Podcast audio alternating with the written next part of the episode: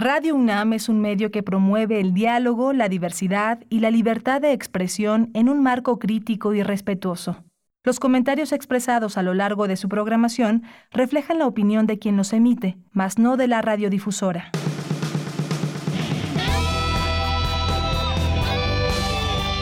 Prisma RU. Relatamos al mundo.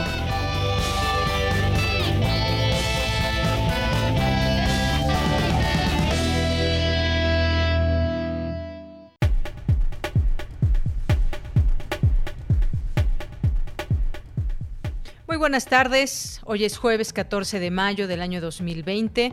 Les saludo con gusto, como siempre, con entusiasmo, pero también con el compromiso de ser parte de la programación de nuestra radio universitaria, Radio UNAM, en la cual, con la cual contamos eh, con dos frecuencias en esta emisora dentro del cuadrante.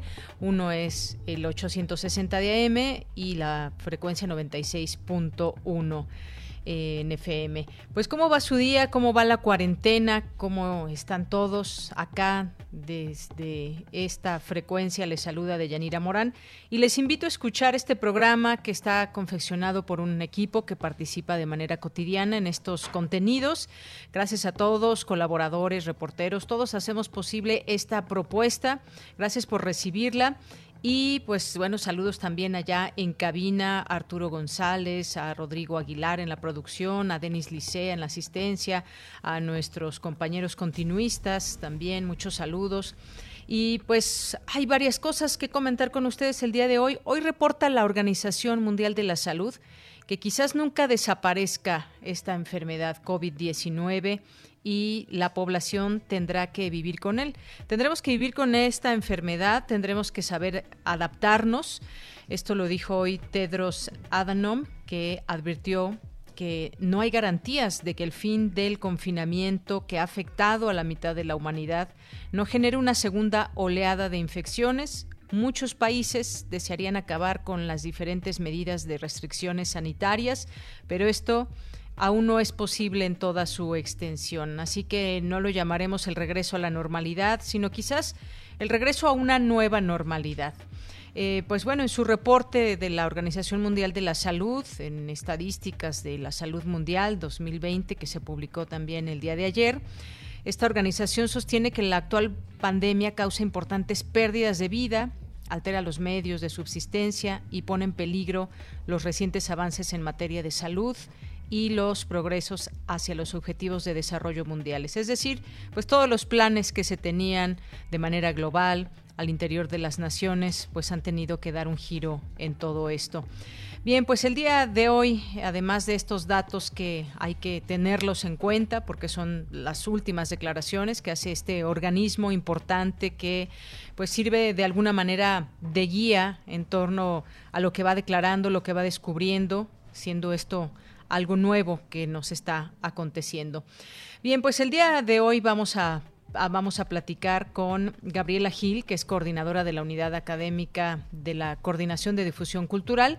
Ella nos tiene un programa de actividades de educación continua, ahora que pues mucha gente sigue teniendo tiempo de más, quizás esta pueda ser una muy buena opción. Ella ya nos platicará de todas estas actividades que hay en educación continua.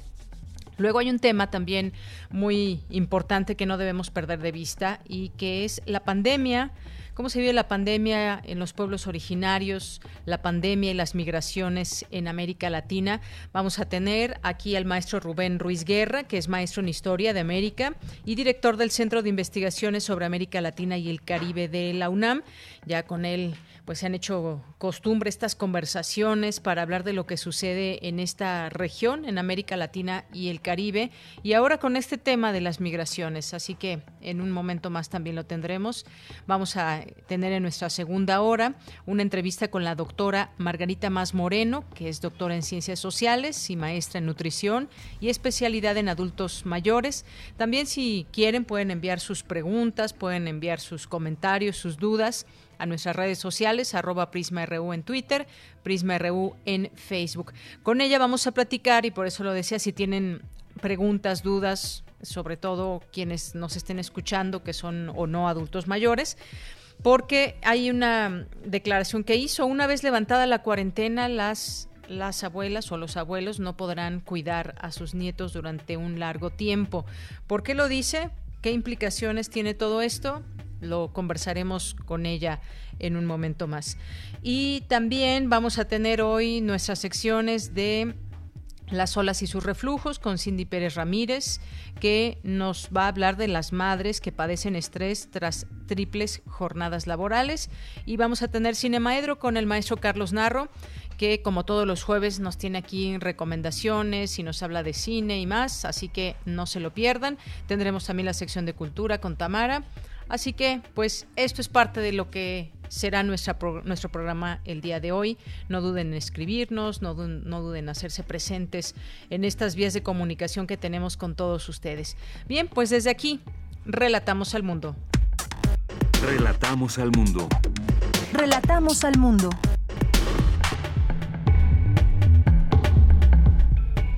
Bien, en resumen, en este jueves 14 de mayo del año 2020, como parte del ciclo de charlas Grandes Maestros desde casa, la maestra emérita Margot Glantz habla de literatura de contagio y contagiosa. Académicos abordan el tema de cómo investigar, enseñar y aprender en tiempos de la COVID-19. La escritora Mari Carmen Sánchez Ambrís participa en el seminario Vindictas sobre mujeres y literatura del siglo XX en América Latina. En la sección Las olas y sus reflujos se tocará el tema del estrés que padecen mujeres madres por las jornadas laborales en tiempos de pandemia. En materia nacional, el presidente Andrés Manuel López Obrador dijo que, aunque lo critiquen, de querer militarizar al país insistirá en que las Fuerzas Armadas deben realizar tareas de seguridad pública. La Asociación Mexicana de Instituciones de Seguros, la AMIS, apoyará con un seguro de vida de a 1.6 millones de médicos y enfermeras. Arturo Herrera, secretario de Hacienda y Crédito Público, hizo el anuncio en Palacio Nacional. El Poder Judicial y la Secretaría de Gobierno de la Ciudad de México acordaron la instalación de la plataforma integral para grabación de salas remotas en el Reclusorio Sur y en Santa Marta, Acatitla, como medida para evitar contagios de COVID-19. En materia internacional, la Organización Mundial de la Salud pide a los países que inviertan en servicios para atender la salud mental de la población. Su director, Tedros Adhanom, dijo que la crisis sanitaria, el aislamiento, el miedo al contagio y la pérdida de algún ser querido están impactando negativamente en las personas. El gobierno de Japón advirtió que a partir del sábado prohibirá la entrada de extranjeros procedentes de 13 países, entre ellos México, Colombia, Uruguay. Esto debido a la pandemia por el nuevo coronavirus. Y la Agencia Europea de Medicamentos estima que en un año estará lista la vacuna contra la COVID-19 y no para septiembre como algunos esperaban. Además, se garantizará que el tratamiento para toda la Unión Europea eh, dijo Marco Cavaleri, director de estrategia de la agencia.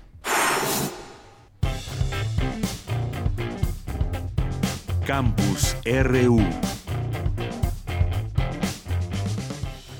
Como todos los días, no puede faltar nuestro reporte donde pues tenemos las cifras del mundo, de México, las nuevas medidas que se van tomando, el impacto de esta enfermedad en nuestras vidas en general y sobre todo pues la información se vuelve un arma muy importante en todo esto. Saludo a mi compañera Virginia Sánchez que nos tiene el reporte del coronavirus. ¿Qué tal Vicky? Muy buenas tardes. Hola, ¿qué tal de ella? Muy buenas tardes. Te saludo con mucho gusto a ti y al auditorio de Prisma FU. Así como tú bien dices ahorita, ya llevamos más de dos meses no dando estos reportes y esperemos que en un momento pues ya no tengamos que darle que esto haya terminado. Pero por mientras, pues a nivel internacional ya son 4.383.360 los casos confirmados acumulados de COVID-19 y 298.295 las defunciones. En nuestro país, los casos confirmados acumulados están en 40.186 las defunciones 4.220, los casos confirmados activos hasta el momento son 9.378 que dieron positivo hace 14 días, no mucho. Y bueno, esta cifra que han preguntado y bueno, ya pudimos, la Secretaría de Salud la ha dado también a conocer, la ha compartido, los casos recuperados, este total de acumulados está en 26.990. Se dice una defunción por cada 10 casos de sus confirmados de COVID.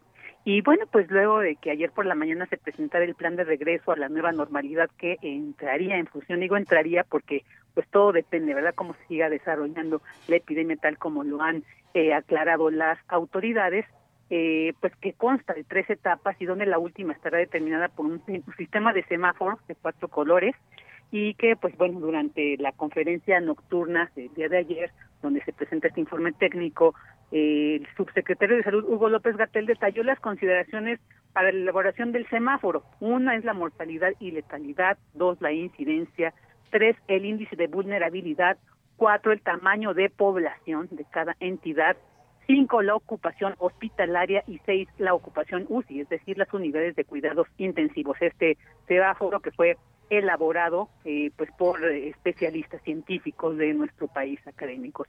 Y bueno, asimismo advirtió de que a pesar de que se han superado algunas oleadas epidémicas en algunas ciudades, esto no significa que la epidemia terminó y por lo tanto deben mantenerse pues las actividades que conforman la Jornada Nacional de Sana Distancia. Escuchemos a Hugo López Catel.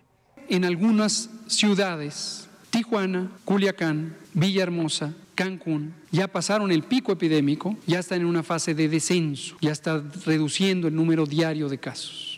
Y aquí hago una aclaración importante, porque sé que esto ha inquietado a personas habitantes de esas ciudades. Y en particular me voy a referir a Tabasco, a Villahermosa, porque creo que es una de las que más inquietud ha causado. Eso no quiere decir que se acabó la epidemia. Cuando pasamos el pico, nos falta la otra mitad de la epidemia. Mitad para subir, mitad para bajar. Y no necesariamente simétrico. Se puede bajar un poco más lento, de hecho, habitualmente ocurre, que el tiempo de subida. Entonces, eso no quiere decir que deben relajarse las medidas de sana distancia. Porque si se relajan y se empieza a abrir empresas, abrir comercios, abrir parques y jardines y demás espacios de recreación o abrir escuelas, irremediablemente lo que va a ocurrir es que resurja, remerja la epidemia en el sitio que haga eso. Entonces, de momento hasta el 30 de mayo siguen vigentes las acciones que se resumen en quédate en casa. Y bueno, durante la conferencia de esta mañana, en este contexto, ese sentido, se anunció la creación del seguro personal del sector salud, que ha establecido la Asociación Mexicana de Instituciones de Seguros, AMIS, que está conformada por 87 compañías, y pues con este seguro se busca reconocer al personal de salud, ¿no? sector donde pues inevitablemente han sufrido contagios e incluso decesos. Escuchemos al secretario de Hacienda, Arturo Herrera, quien habla sobre este, este seguro. Y es en este contexto que la Asociación Mexicana de Instituciones de Salud ofrecerá un apoyo solidario al personal médico que trabaja y a los trabajadores que están en los hospitales COVID. Este será un seguro de carácter gratuito.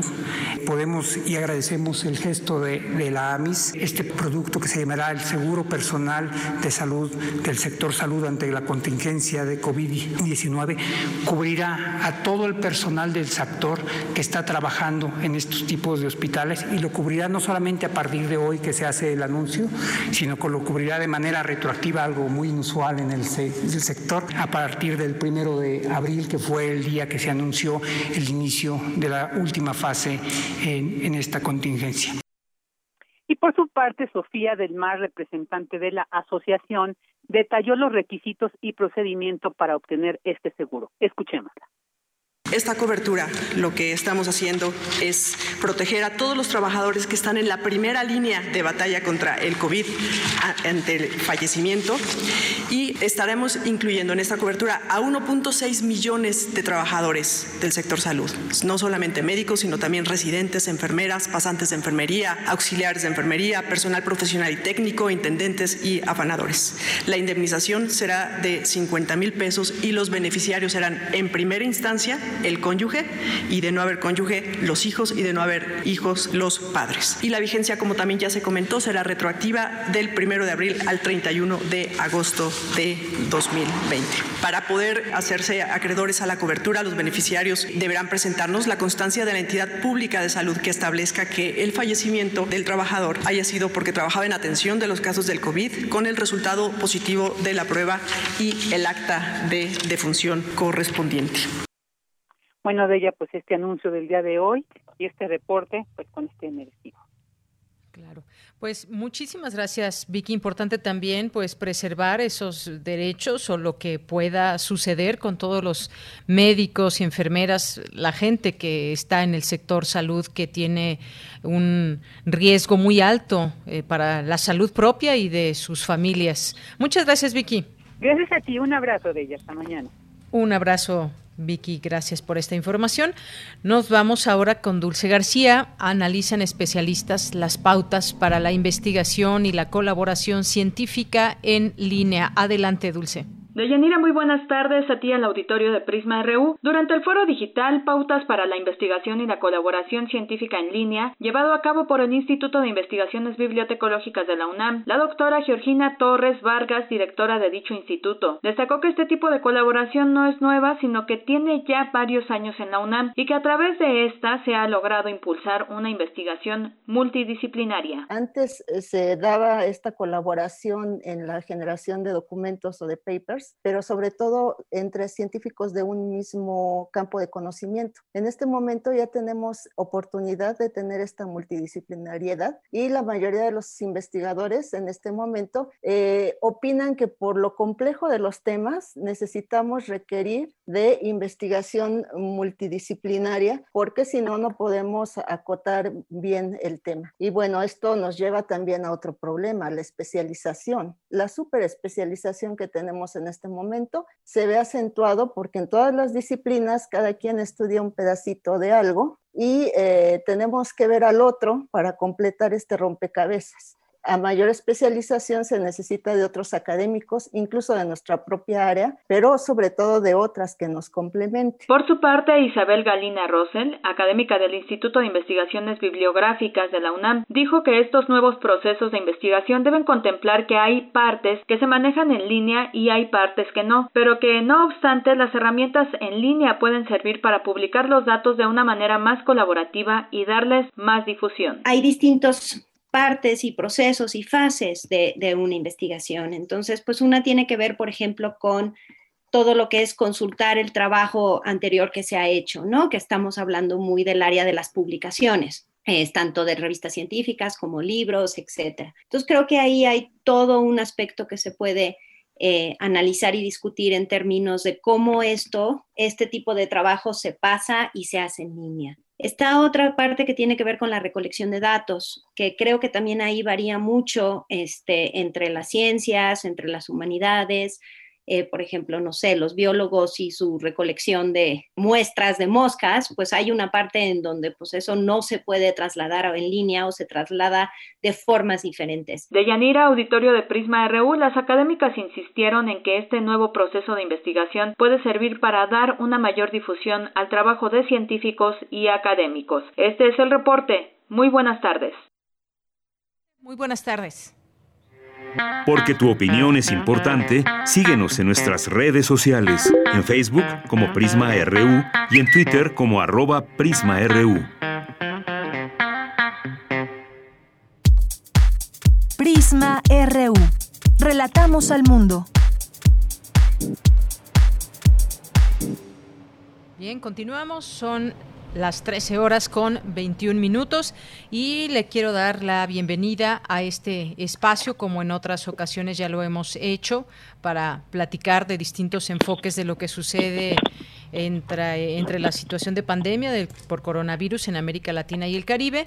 Y recibo con gusto al maestro Rubén Ruiz Guerra, que es maestro en Historia de América y director del Centro de Investigaciones sobre América Latina y el Caribe, el CIALC UNAM. Maestro, de nueva cuenta, es un gran gusto saludarle. Muchísimas gracias.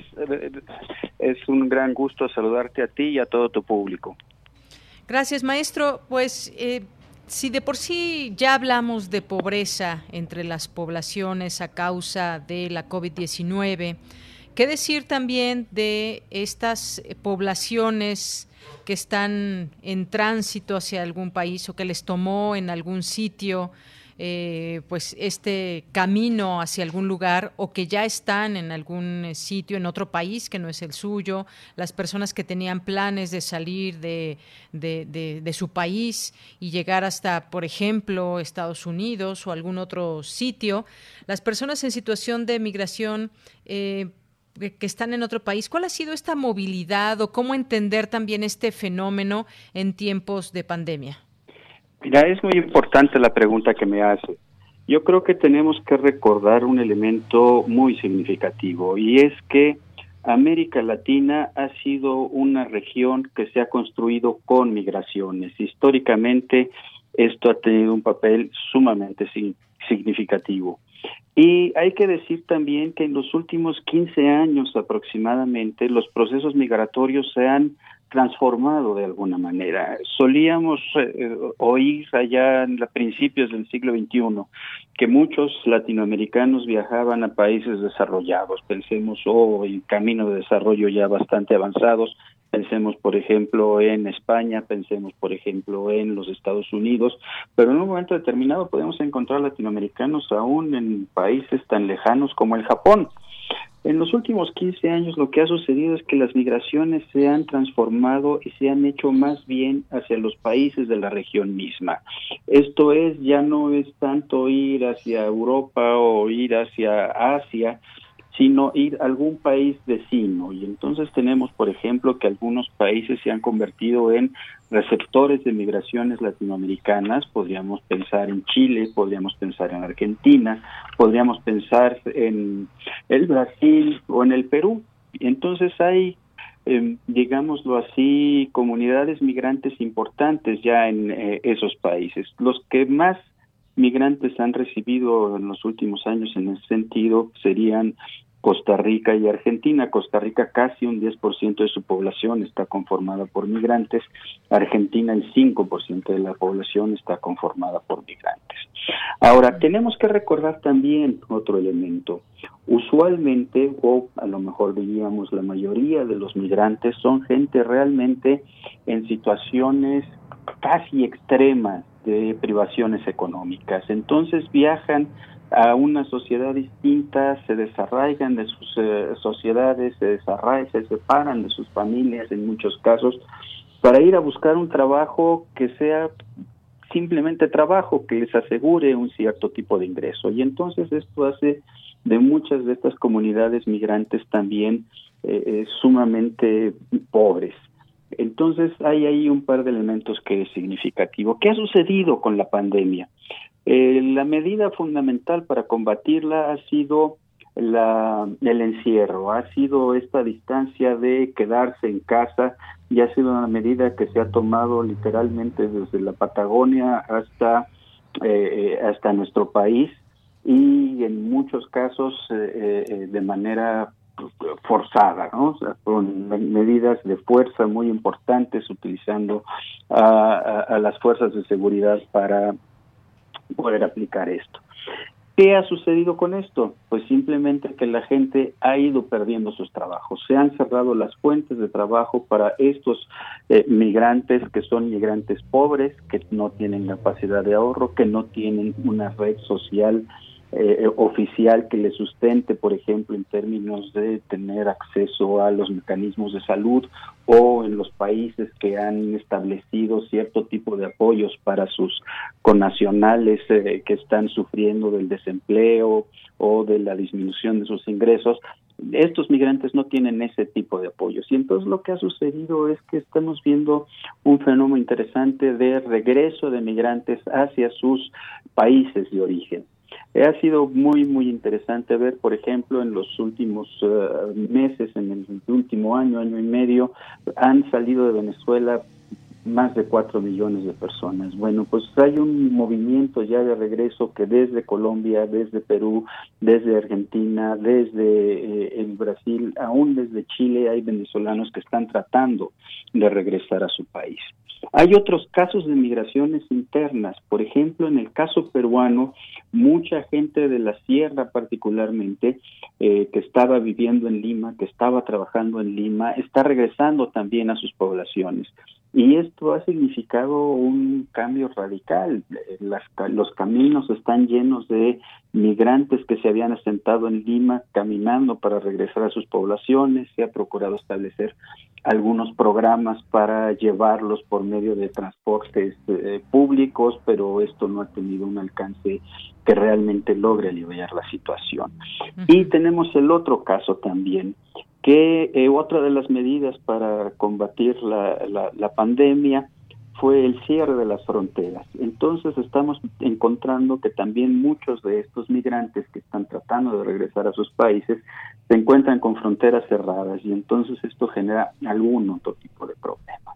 Entonces es una situación, digámoslo de alguna manera, muy, muy compleja que está, ah, digamos, impulsando el regreso, pero un regreso de manera desordenada y no por los pasos establecidos usualmente, lo cual genera también tráfico de personas, eh, genera el uso de pasos que son ilegales, en fin, este tipo de cuestiones. Muy bien, maestro. Y en ese sentido, pues, eh, ¿cómo ha cambiado también eh, la realidad para los migrantes? Y me parece también que es un tema de mucha empatía ya de por sí es difícil la situación del migrante que viaja solo o con su familia.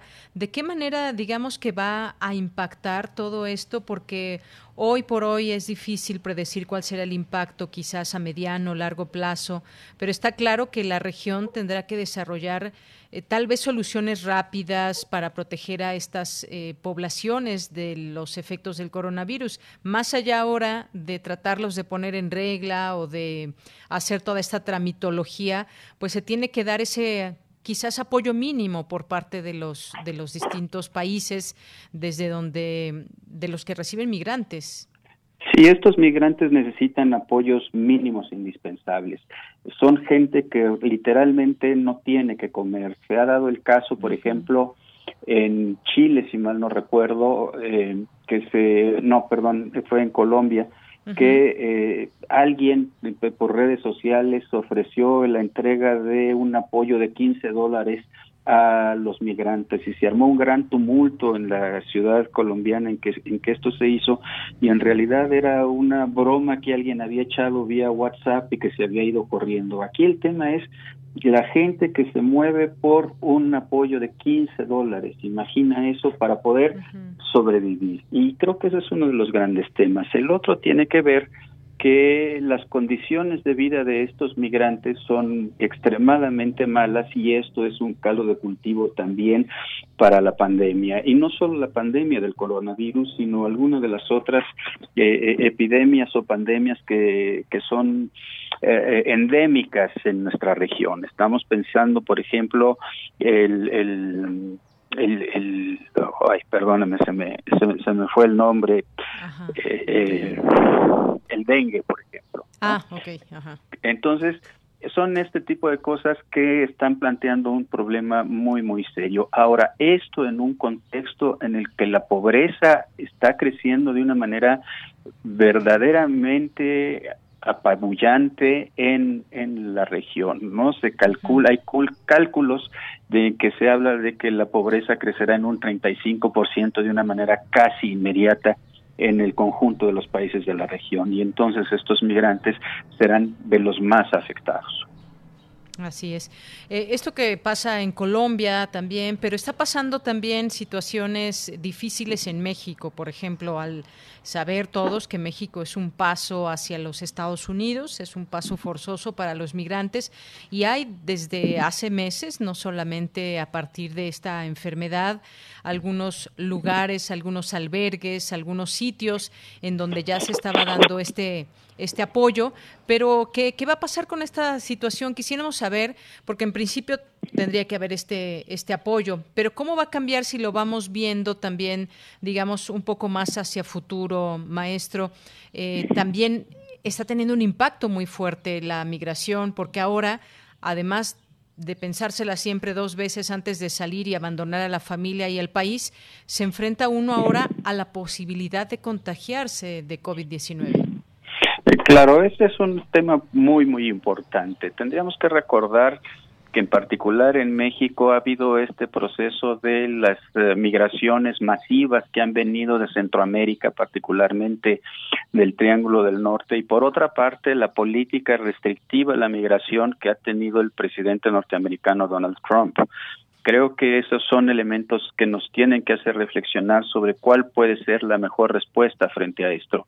Recordemos que al empezar el gobierno del, presidente López Obrador se intentó una política, digamos, de impulsar el desarrollo en Centroamérica para poder arraigar a la gente dentro de sus países, pero no ha sido suficiente, no ha sido lo suficientemente amplia. México tiene también sus propios problemas y entonces pues vamos a ver una situación de suma complejidad en donde se juntan temas económicos, se juntan temas sociales, temas laborales y sobre todo también temas de identidad. Recordemos que los eh, migrantes, los extranjeros en general, son no son muy bien vistos en la sociedad que los recibe, ¿no? Ya hasta que prueban que son gente de bien, que tienen capacidades, que pueden aportar elementos a la sociedad, habrá quienes los reciban, pero en general la primera respuesta es un poco de rechazo.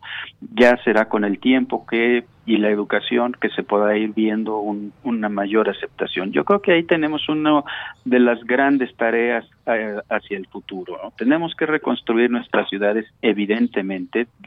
no podemos seguir funcionando como estábamos funcionando. El coronavirus nos ha demostrado que las desigualdades en nuestra sociedad nos pasan facturas muy fuertes eh, de tiempo en tiempo y en ese contexto tenemos que pensar que también tenemos que repensar, rehacer nuestra relación con aquella gente que ha sido privada de prácticamente todos los elementos para tener una vida decente y que buscan esa vida en otros lados. Pues sí. Bien, eh, maestro, y también por último le preguntaría sobre los pueblos originarios, qué análisis se está dando al respecto de lo que sucede con ellos. Eh, mira, en el caso de los pueblos originarios hay muchos temas sobre los cuales podríamos platicar.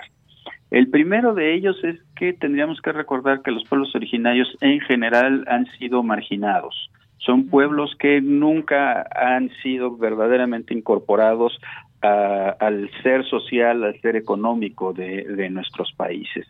Y eso ha tenido expresiones políticas. Te voy a dar el ejemplo del Ecuador. Cuando en el Ecuador, a raíz de las medidas que tomó el presidente de, Lenín Moreno para quitar un subsidio a los combustibles, los primeros que protestaron fueron los transportistas. Pero en uno o dos días la protesta de los transportistas quedó ya solucionada. ¿Quiénes fueron quienes elevaron el nivel de exigencia al gobierno y que lo cual generó una situación muy complicada para el gobierno ecuatoriano. Las organizaciones indígenas, las organizaciones que tienen ya una racionalidad, tienen una cierta dinámica, que han tenido un papel muy significativo en ciertos momentos de la vida política ecuatoriana y que exigieron que se fueran para atrás esas medidas y que se buscaran alternativas. Bueno, fue el tema de cómo lidiar con esta situación, cómo lidiar con esta organización política para alcanzar algún tipo de arreglo a la situación. Bueno, pues recientemente el eh, gobierno ecuatoriano quiso establecer un, establecer un impuesto humanitario que en realidad implicaba que la gente que ganara más de 500 dólares tenía que pagar un impuesto especial que serviría para crear un fondo para apoyar a las empresas que no para que no se perdieran empleos. Los indígenas simplemente dijeron nosotros no entramos a esto, decretaron una, un aislamiento dentro de, sus territorios, no permiten pasar o salir a gente de, eh, ajena a ellos y dieron una muestra muy clara de que ellos quieren estar en un, eh, en un sentido distinto, en un país diferente. Ha habido otros casos de pueblos originarios, al contrario, eh, que han sido muy afectados porque, como es usual, son gente que no tiene los recursos, los mecanismos, los instrumentos para combatir estas enfermedades, digámoslo de alguna manera, de los occidentales. Y entonces están sufriendo mucho en este sentido, necesitan mucho apoyo. Pensemos en la gente, por ejemplo, de la selva amazónica peruana, ¿no? Que están un poco aislados y que necesitan algún tipo de apoyo y algún tipo de elementos que les ayude a entender y a incorporar estos elementos contra la pandemia en sus estilos de vida. Muy bien, pues sí, mucho que aprender también y echar una mirada a los pueblos originarios es sin duda ilustrador en todo este contexto. Maestro, pues muchas gracias. Gracias por estar con nosotros hoy aquí en Prisma RU de Radio UNAM. Muchísimas gracias, Deyanira. Un gusto estar contigo otra vez y con toda tu gente y con tu público. Muchas gracias, maestro. Y seguimos, por supuesto, la cuenta eh, de Twitter, arroba CialcUNAM. Muy buenas tardes. Mil gracias, buenas tardes. Hasta luego. Tu opinión es muy importante. Escríbenos al correo electrónico prisma.radiounam@gmail.com.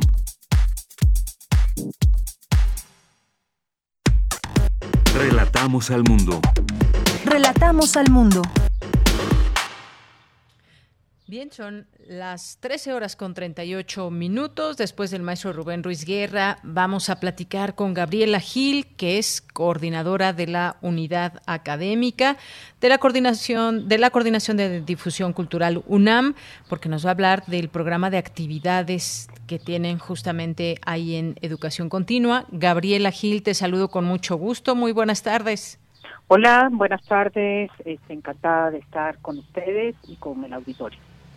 Pues Gabriela, seguimos quizás con tiempo, mucha gente de sobra o de tener esa oportunidad de seguir aprendiendo, iniciar un curso, una actividad, un taller, y me gustaría que nos platicaras de estas actividades académicas desde educación continua. Sí, eh, les platico brevemente. Eh, la unidad académica de la Coordinación de Difusión Cultural, este, eh, que inicia a finales del 2019, eh, pues tiene como un primordial objetivo eh, posicionar a la cultura como un proceso que produce conocimiento también. Entonces, eh, pues estamos buscando detonar diálogos entre las disciplinas artísticas, culturales, sociales, mediante la investigación y la formación. Y en este sentido es que Cultura UNAM pone al alcance del público en general y también público eh, pues más especializado o interesado en otros, en, diversos temas de la cultura, eh, un abanico de actividades académicas. Algunas tienen valor curricular eh, y otras no tienen valor curricular, pero son actividades que, este, que complementan y que llenan espacios que para mucha gente, pues justo en estos tiempos de, eh, de, encierro, eh, puede ser una alternativa y una opción eh, muy interesante. Entonces, tenemos cursos en los promovidos y además diseñados, y en ese sentido yo agradezco mucho a todas las dependencias y las áreas que forman el, el subsistema de cultura UNAM, poder, al poder poner al alcance de la gente eh, pues las disciplinas, ¿no? Tenemos cursos eh, eh, que ofrece la Dirección de Danza y la Cátedra Extraordinaria Gloria Contreras, como el de Fenomenología de la Danza. Tenemos cursos especializados de análisis musical y de dirección de orquesta, que, están dirigidos además a, a jóvenes directores de orquestas y que se abre no solamente a México. Una de las ventajas de estar en plataformas en línea es precisamente poder este, dar estos cursos y que participen interesados de otras partes del mundo. Tenemos muchos interesados de América Latina que están pues inscribiéndose y contactando a las áreas para poder participar en estos cursos. Es una es una actividad eh, amplia que tiene eh, al día de hoy tiene alrededor de más de 50 actividades.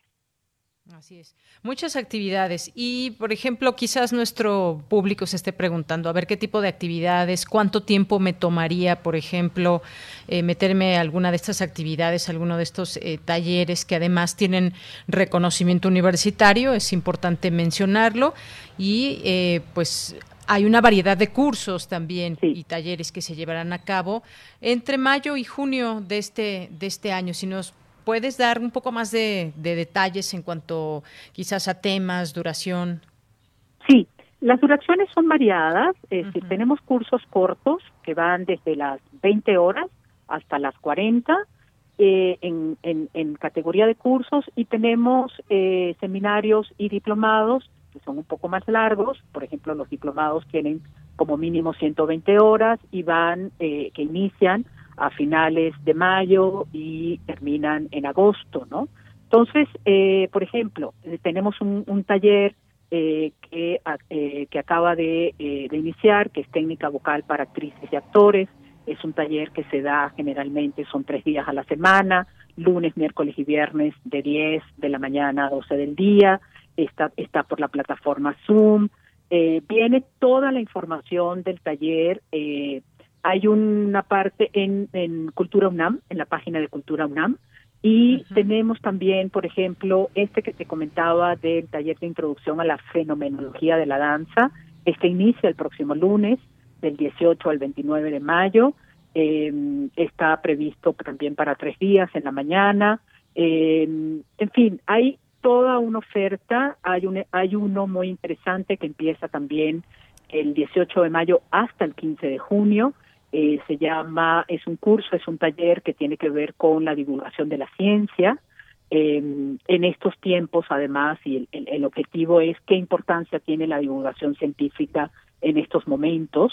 Eh, y creo que todo este tipo de actividades nos ayudan, nos ayudan a, eh, a, invertir el tiempo eh, en aquellas actividades que nos permitan un proceso de gestión de conocimiento y que no necesariamente tenemos que trasladarnos para recibir ese conocimiento.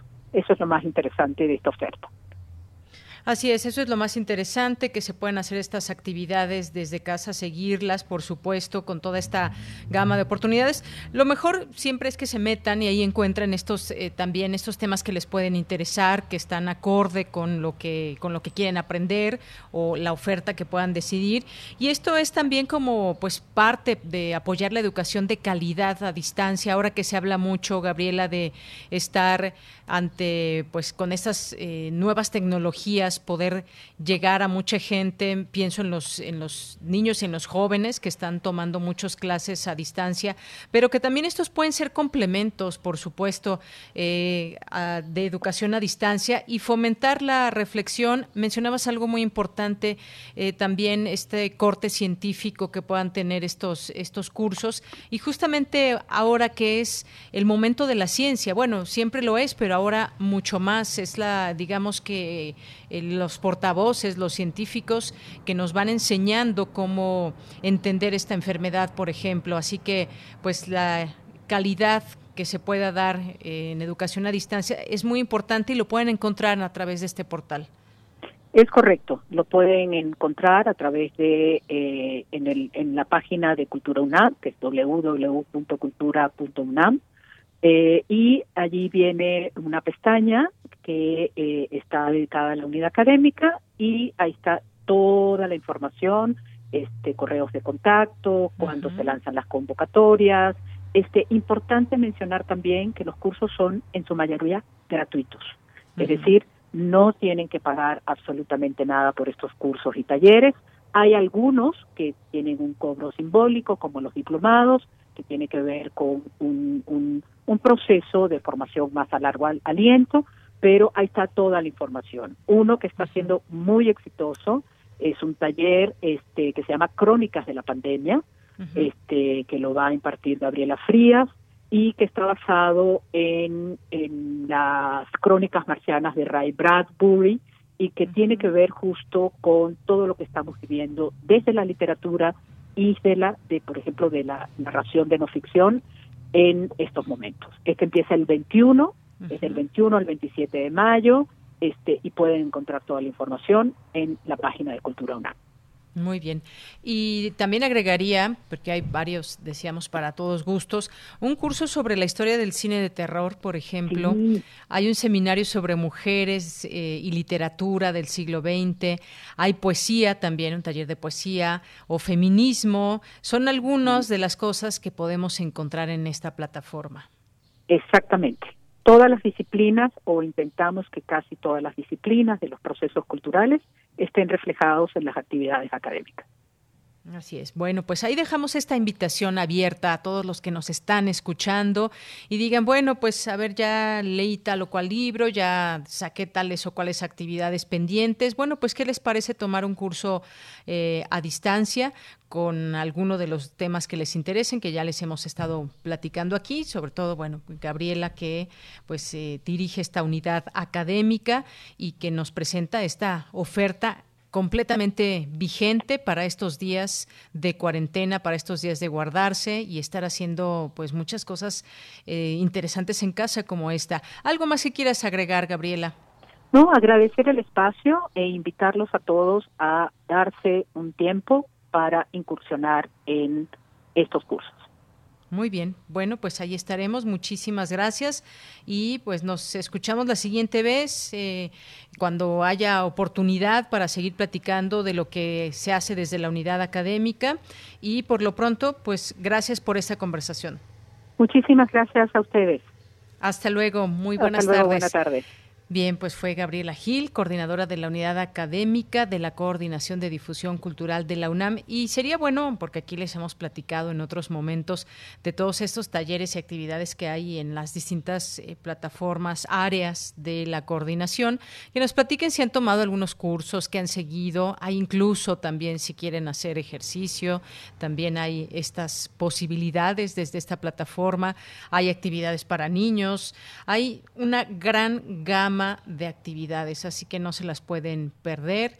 Ahí está dispuesta esta plataforma. Lo único que necesitan, pues, es tener algún eh, teléfono, tableta, computadora, acceso a internet y pueden tener, eh, pues, esta posibilidad de entrar a tantas actividades y descubrir muchas cosas en estos tiempos que seguramente, pues, a muchos nos nos, nos hace falta también eh, distraernos con con estas posibilidades y estas propuestas que se tienen de estas áreas que son sin duda parte de nuestra universidad y que están generando ese conocimiento y están generando posibilidades en tiempos de COVID-19.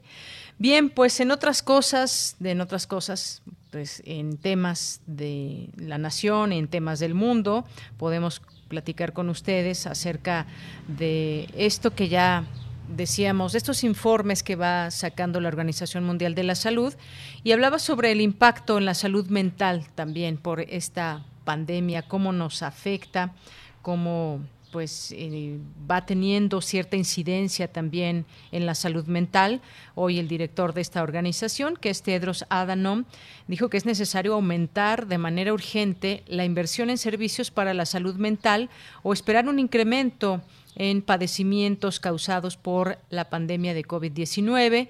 Este impacto en la salud mental de las personas ya es preocupante según datos, información que tienen. El aislamiento social eh, es muy duro para muchas personas.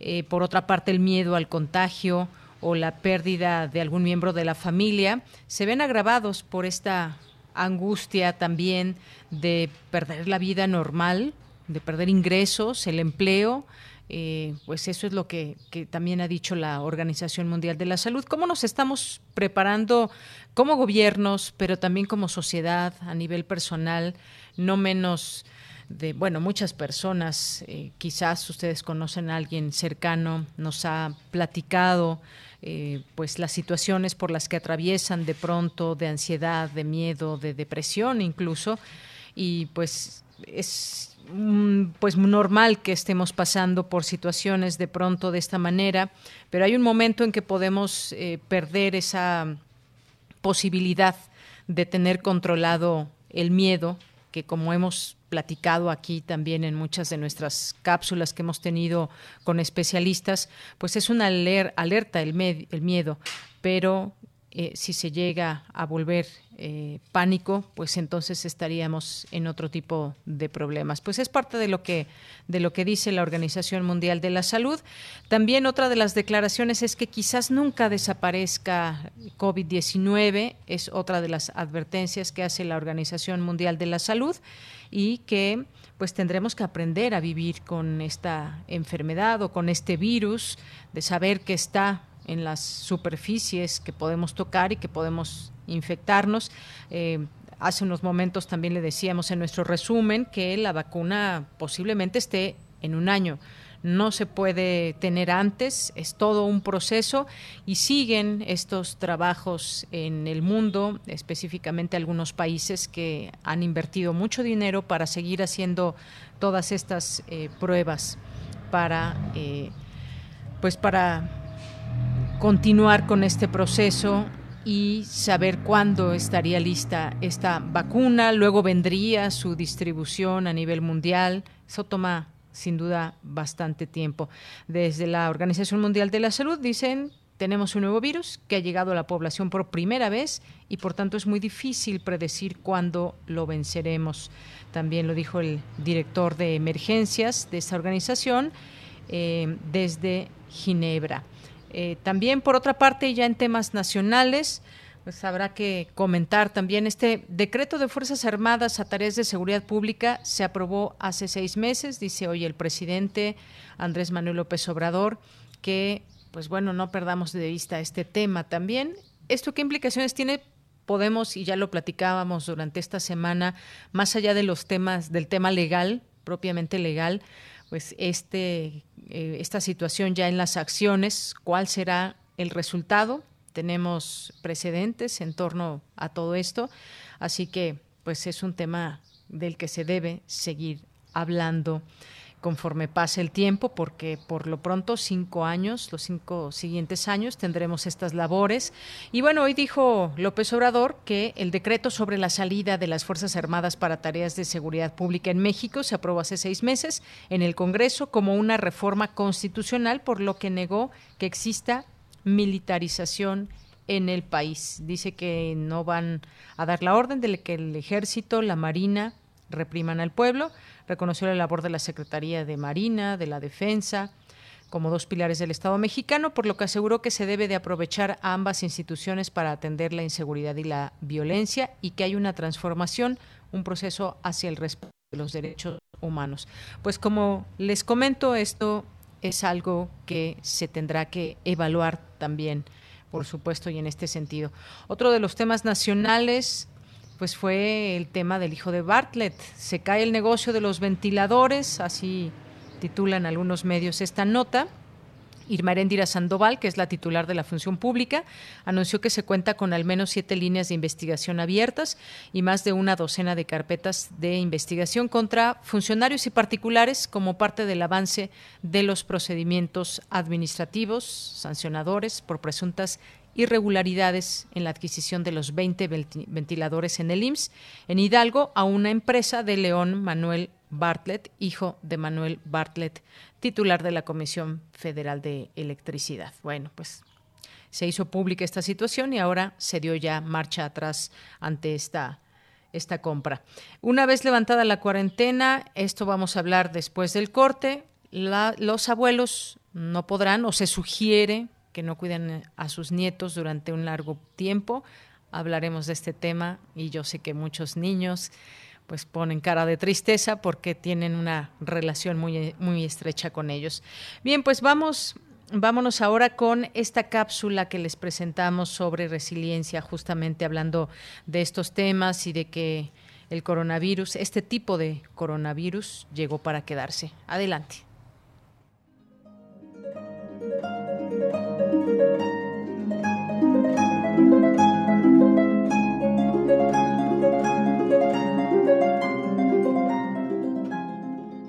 Yolanda Olvera López, psicóloga, egresada de la Universidad Nacional Autónoma de México, profesora del Instituto Politécnico Nacional de la Escuela Superior de Medicina. Participa en un proyecto con la Facultad de Psicología y el Hospital Centro Médico Nacional 20 de noviembre.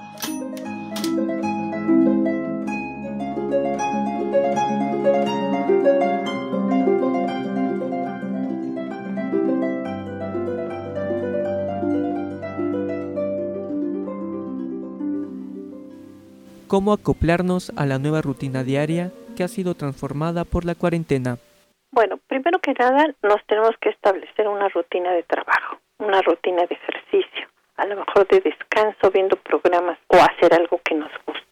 También podemos utilizar esta tecnología que nos ayuda a comunicarnos con otras personas y principalmente verles la cara. A lo mejor anteriormente habíamos trivializado las emociones, ¿no? Como que nos veíamos y nos abrazábamos de manera rutinaria, hoy vamos a trabajar, pero ahora sabemos lo importante que es vernos, lo importante que es abrazarnos, lo importante que es expresar nuestras emociones a, otros, a las personas que nos interesan, a las personas que queremos y que nos quieren. Yo creo que ahorita le estamos dando como otra dimensión a esos aspectos y yo creo que ese es uno de los aprendizajes benéficos que tenemos ahora, ¿no? Anteriormente veíamos a las personas y principalmente a los jóvenes pegados en el celular y yo creo que ahora ellos han aprendido que hablar con sus padres, hablarse entre ellos es tan importante y, dejar un poquito la tecnología a un lado, que las cosas materiales pasan a segundo término y que ahorita las expresiones emocionales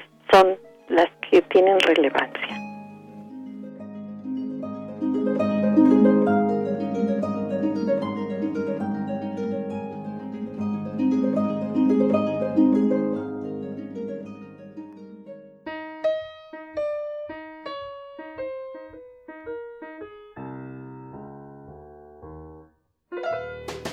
Out of the tree of life, I just picked me a plum. You came along and everything started into hum. Still, it's a real good bet, the best is yet to come. Bien, pues lo mejor está por venir. Canta Frank Sinatra, que murió un día como hoy a los 82 años. Y bueno, pues se le sigue recordando por tantas y tantas canciones, por esa gran voz y porque pues es uno de los grandes cantantes de, de la época y que pues bueno, sigue siendo con esa voz uno de los favoritos para mucha gente la manera de cantar, la manera en cómo se insertó en los temas musicales. Y bueno, pues nos vamos a despedir de esta primera hora de Prisma RU con esta canción que estamos escuchando ahora que se llama The Best Is Yet to Come. Lo mejor está por venir. Con eso nos vamos al corte. Wait till you see that sunshine day. You ain't seen nothing yet.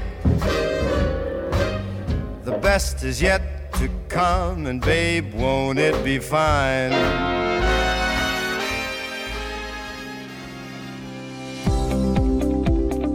Con el propósito de promover y reconocer la investigación científica, Fundación UNAM lanza la convocatoria al premio Val UNAM Ciencias de la Tierra 2020. Podrán participar aquellos alumnos que hayan obtenido su título profesional o grado académico en la UNAM durante 2019, cuyo trabajo aborde temas relacionados a geología, minería, petróleo y química metalúrgica se premiarán las tres mejores investigaciones en las categorías de licenciatura, maestría y doctorado. La fecha límite de inscripción es el 7 de agosto de 2020. Consulta las bases en www.fundacionunam.org.mx o al teléfono 53400 910. Hoy más que nunca me importa que mi vecina esté bien, que tú estés bien y que en tu casa estén bien. Hoy te saludo con la mirada para que mañana volvamos a abrazarnos como solo nosotros sabemos. Quiero que nos vaya bien. Tenemos más en común que diferencias. Hagamos lo que nos toca. Ayudémonos. Venzamos la adversidad una vez más. Infórmate y sigue las recomendaciones de las autoridades de salud.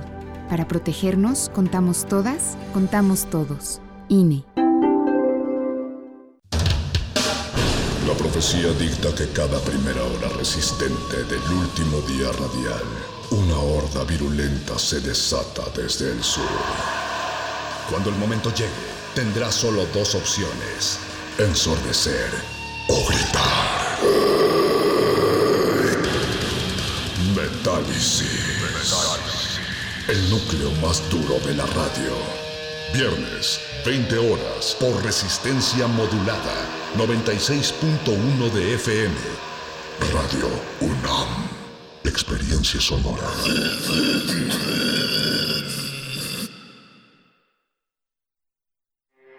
Porque tu opinión es importante, síguenos en nuestras redes sociales, en Facebook como Prisma RU y en Twitter como arroba PrismaRU. No nos iremos. Taufik Siyad.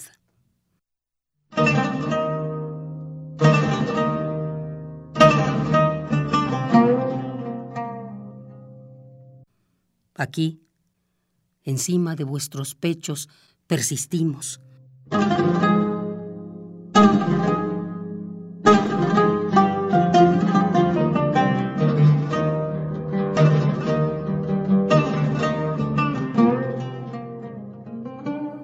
Aquí, como una muralla en vuestras fauces, como cascos de vidrio imperturbables, y en vuestros ojos como una tempestad de fuego.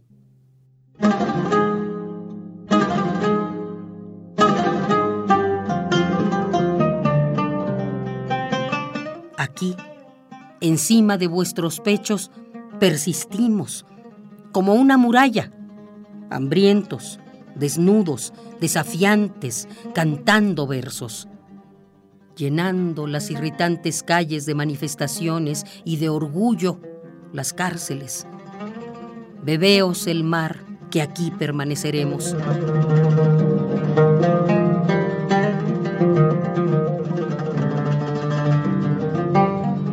Somos los guardas de la sombra, de los naranjos y de los olivos. Sembramos las ideas como la levadura en la pasta. Nuestros nervios son de hielo, pero nuestros corazones despiden fuego. Cuando tengamos sed, exprimiremos las piedras. Comeríamos tierra si tuviéramos hambre, pero no nos iremos. Y no seremos avaros de nuestra sangre.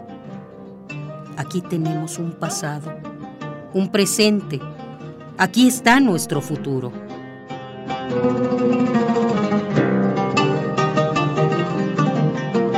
No nos iremos, no, y no seremos avaros de nuestra sangre.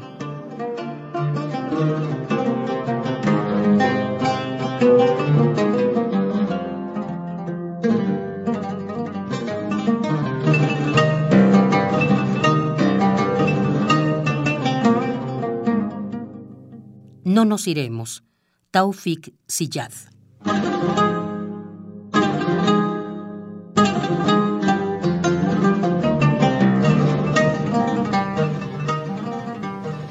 Bien, pues muchas gracias a Margarita Castillo, como siempre, que con esta voz nos da algunos, nos lea algunos poemas, lo cual agradecemos mucho en este espacio.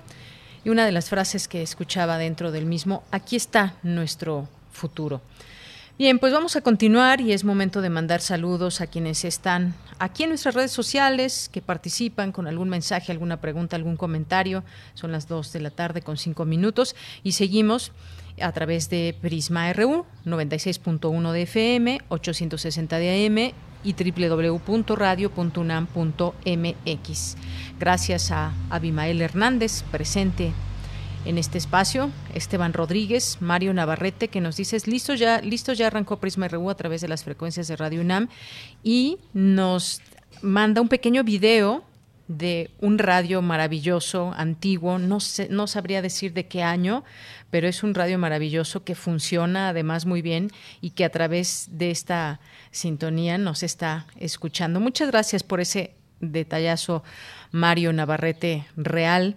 Eh, también muchas gracias a Gabriela Gil Valenzuela, Armando Cruz, que nos dice quisiera que el maestro Narro hiciera algunas recomendaciones de películas de la Filmoteca UNAM en línea. Otro tema, saben del índice de letalidad del coronavirus y comparado con las gripes estacionales. Lo pregunto porque nos dicen que tendremos que aprender a vivir con el coronavirus durante mucho tiempo. Pues efectivamente, como otras gripas que hemos tenido eh, pues estacionales o de algún otro tipo, pues hay que aprender a vivir con ellas. Llega la vacuna y la situación se vuelve mucho más controlable, pero este para este virus aún no hay vacuna y por eso es que tendremos que acostumbrarnos a esta nueva normalidad. Gracias Armando por el comentario. Gracias y saludos a nuestros amigos de Biblioteca Nacional de México. Le enviamos saludos también por aquí a nuestros amigos de de la divulgación de la ciencia UNAM, su eh, su cuenta de Twitter es arroba DGDCUNAM, por si quieren seguirlo, y todas las cuentas también de la UNAM que están subiendo información eh, que puede resultar importante para todos. El Seich UNAM también, que en un momento tendremos aquí a, la doctora Margarita Más, participará en el programa en un momento aquí con nosotros. También eh, le vuelvo a enviar un saludo a Mario Navarrete Real, que ahora, como en alguna otra ocasión, nos presenta un pequeño rincón de su casa maravilloso con estos eh, pues muebles muebles antiguos o mm, algunos cuadros por aquí. Allí hay una fotografía también de una persona con un gran sombrero. Veo por aquí también un quinqué, una silla también hecha de madera. Muy bonito este rincón desde desde donde nos escucha también. Muchas gracias, Mario. Gracias a Manuel Álvarez, gracias a Sebastián Latorre, a Daniel Bautista, Marta Patricia Zurita Carrera, Paul Mendoza, Chris Miller, Laura Hernández, Ángel Cruz, Beca Ganesh, eh, muchas gracias también, Yola Mac, a todos ustedes por sus saludos, por los envíos que nos hacen a este espacio. Bien, pues vamos a continuar con la información en esta segunda hora. En el ciclo Grandes Maestros, la escritora Margot Glantz habló de literatura, enfermedad y confinamiento. Cristina Godínez nos tiene la información. Adelante, Cristina. Deyanira, un saludo para ti, para el auditorio de Prisma RU.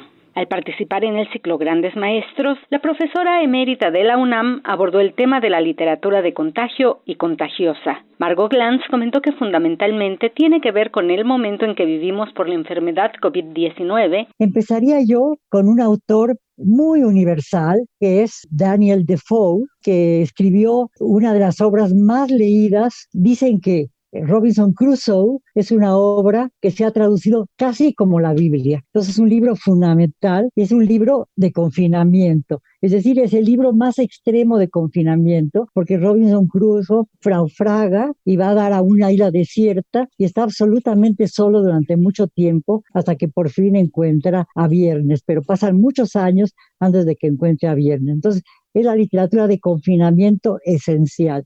Pero también Defoe, que fue un hombre muy curioso, escribió un libro importantísimo que ahora estamos releyendo, que es El año de la peste. La escritora señaló que como sociedad estar en confinamiento nos iba a hacer reflexionar. Sin embargo, por lo que se ha visto en países que han comenzado la reapertura, parece que no hemos aprendido la lección. Yo pensaba lo mismo, que estar en, en confinamiento nos iba a meternos más en lo que somos nosotros, que íbamos a reflexionar, que íbamos a poder cambiar toda una serie de conductas que nos han conducido mundialmente a lo, a lo que nos han conducido, pero justamente lo que acabo de decir en relación con lo de las colas frente a Sara, desmiente cualquier posibilidad porque la gente sale inmediatamente y no aprende en absoluto la lección, el confinamiento sirvió para volverse masa otra vez. Concluyó que estamos ante una pandemia globalizada y de la que no sabemos qué es lo que va a pasar. Dianira, este es mi reporte. Muy buenas tardes. Muchas gracias, Cristina Godínez. Bueno, pues ahí la maravillosa Margot Glantz hablando de literatura, enfermedad y confinamiento. Algunos de los libros que nos pueden acompañar y que nos hacen reflexionar, como este de Daniel Defoe, que nos decía en ese naufragio. Bien, vamos a continuar ahora con la sección Las olas y sus reflujos de Cindy Pérez Ramírez, donde hoy nos tiene este tema sobre las madres en confinamiento que pueden padecer estrés tras triples, dobles o múltiples jornadas laborales. Adelante. Las olas, Las olas y sus reflujos. Y sus reflujos.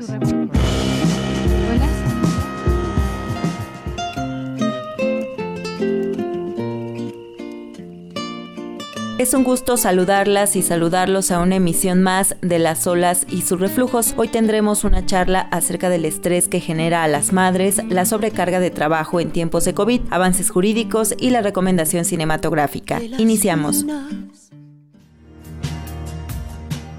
Una consecuencia del aislamiento social por la contingencia del COVID-19 es la sobrecarga de trabajo para las mujeres, pues desempeñan más de un rol en sus hogares, las labores domésticas y el cuidado de las hijas, los hijos y a veces de las personas adultas están a cargo de las mujeres en la mayoría de los hogares mexicanos. De acuerdo con estudios del Colegio de México, en circunstancias normales, no de confinamiento, las mujeres desempeñan en el hogar 39 horas de trabajo no remunerado a la semana y los hombres 13 horas.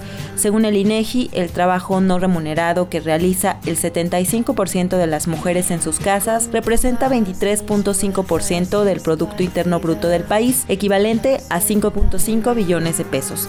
Para platicarnos de cómo aumenta el estrés de madres mexicanas por dobles e incluso triples jornadas de trabajo durante la cuarentena, tenemos a Yajaira Ochoa Ortiz, especialista en políticas públicas y género de salud justa MX. Me da mucho gusto saludarte, que estés con nosotros en este espacio del noticiero Prisma RU. Quisiera preguntarte a qué se debe este aumento de estrés de madres mexicanas durante la cuarentena. La premisa ¿no? de la que partimos en Salud Justa es cómo es que esta pandemia o esta situación actual está provocando que aumente el estrés y la presión emocional de muchas mamás eh, o mujeres que son madres. Y esta situación es porque se enfrentan a dobles o a triples jornadas laborales. Eh, muchas de ellas tienen que cumplir con un trabajo remunerado. Es, es complicado porque pues están cumpliendo, digamos, con el otro rol de ser mamás que implica pues ser a veces enfermeras, maestras, ¿no? psicólogas, trabajadoras del hogar. Ya la encuesta nacional de uso del tiempo ¿no? refleja que muchas mujeres dedican en promedio 29 horas a los trabajos de cuidado respecto de los hombres que ellos solamente dedican 12 horas. Y en el caso del, del trabajo doméstico no remunerado, ellas dedican 30 horas en promedio respecto de los hombres que dedican 10 horas. ¿no? Este estrés que pueden tener las mamás, eh, cómo se refleja en su salud, qué es lo que podría o qué es lo que está pasando con ellas. Según un estudio publicado en 2016, nos dice que las mujeres tienen el doble de probabilidades de padecer estrés y ansiedad. El estrés eh, afecta directamente el sistema inmune y pues esto a su vez puede reflejarse en enfermedades. Por esta, digamos, cargas de trabajo no tienen una buena alimentación, ¿no? Muchas veces se reflejan, pues puede ser de muchas maneras, ¿no? Dolores de cabeza, temblores, se acelera su corazón, ¿no? Finalmente el, el sistema inmune eh, es el que nos regula todo. Sí, de alguna forma estos estereotipos, estos roles de género que se les han impuesto a las mujeres de, a pesar de que trabajas eh, en algo remunerado, también tienes que cumplir con, con estas labores de la casa, cuidado de los hijos, eh, fomenta una mayor desigualdad entre hombres y mujeres. Sí, sí, y estas desigualdades que enfrentan las mujeres pues son las que justo tienen que considerarse en estas políticas públicas, ¿no? Porque muchas veces estos trabajos que están cumpliendo las mujeres pues, están naturalizados. La sociedad lo ve como algo natural, ¿no? Con un rol que ellas deben de cumplir, aunque no es así. En este contexto del Día de la Mamá tenemos un estereotipo de cómo es o cómo debe ser una mamá, ¿no? Y a lo mejor ese ejercicio lo podríamos realizar, la visualizamos, la encasillamos en actividades que perfectamente podrían hacer también los hombres, perfectamente podrían hacer los demás miembros de la familia. Muchas de las cargas de trabajo que enfrentan las mujeres pues se deben también a estas presiones sociales en las que vivimos y cómo es que las mujeres a lo largo de los años hemos enfrentado situaciones de discriminación y desigualdad. No sé si te gustaría agregarnos algo más a nuestro auditorio. Creo que sería bueno que hiciéramos un ejercicio de, de cómo es que, que, podemos, digamos, mover o cambiar estas dinámicas sociales, reconfigurar todos estos estereotipos para bien, ¿no? En donde haya responsabilidades compartidas, ¿no? Dentro de los hogares y dejemos de encasillar a las mamás en, en una sola posición o en un solo rol. Muchísimas gracias, Yajaira, por ese tiempo que te diste para platicar con nosotros. Gracias, Cindy.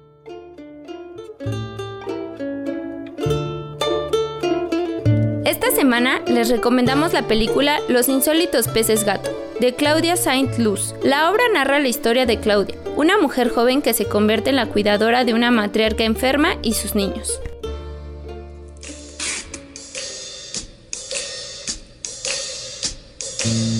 ¿Cómo vamos? ¿Cómo vamos? Diputadas de todos los partidos promoverán en la comisión permanente un exhorto a la Secretaría de Hacienda para que no se reduzcan los recursos para la igualdad, prevenir y atender la violencia de género, así como para la no discriminación. Debido a estos roles y estereotipos de género, las madres dejan de lado sus propias necesidades, lo que podría representar un factor de riesgo para su salud física y mental al presentar ansiedad, estrés, insomnio y agotamiento. Regresamos contigo, Deyanira. Comentarios al Twitter arroba PrismaRU.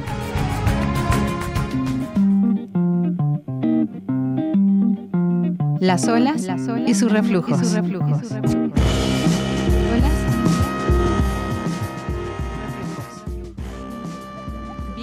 Gracias. Muchas gracias, Cindy Pérez Ramírez. Son las 2 de la tarde con 18 minutos. Gracias por esta sección. Y nos vamos ahora a las breves internacionales con Rodrigo Aguilar.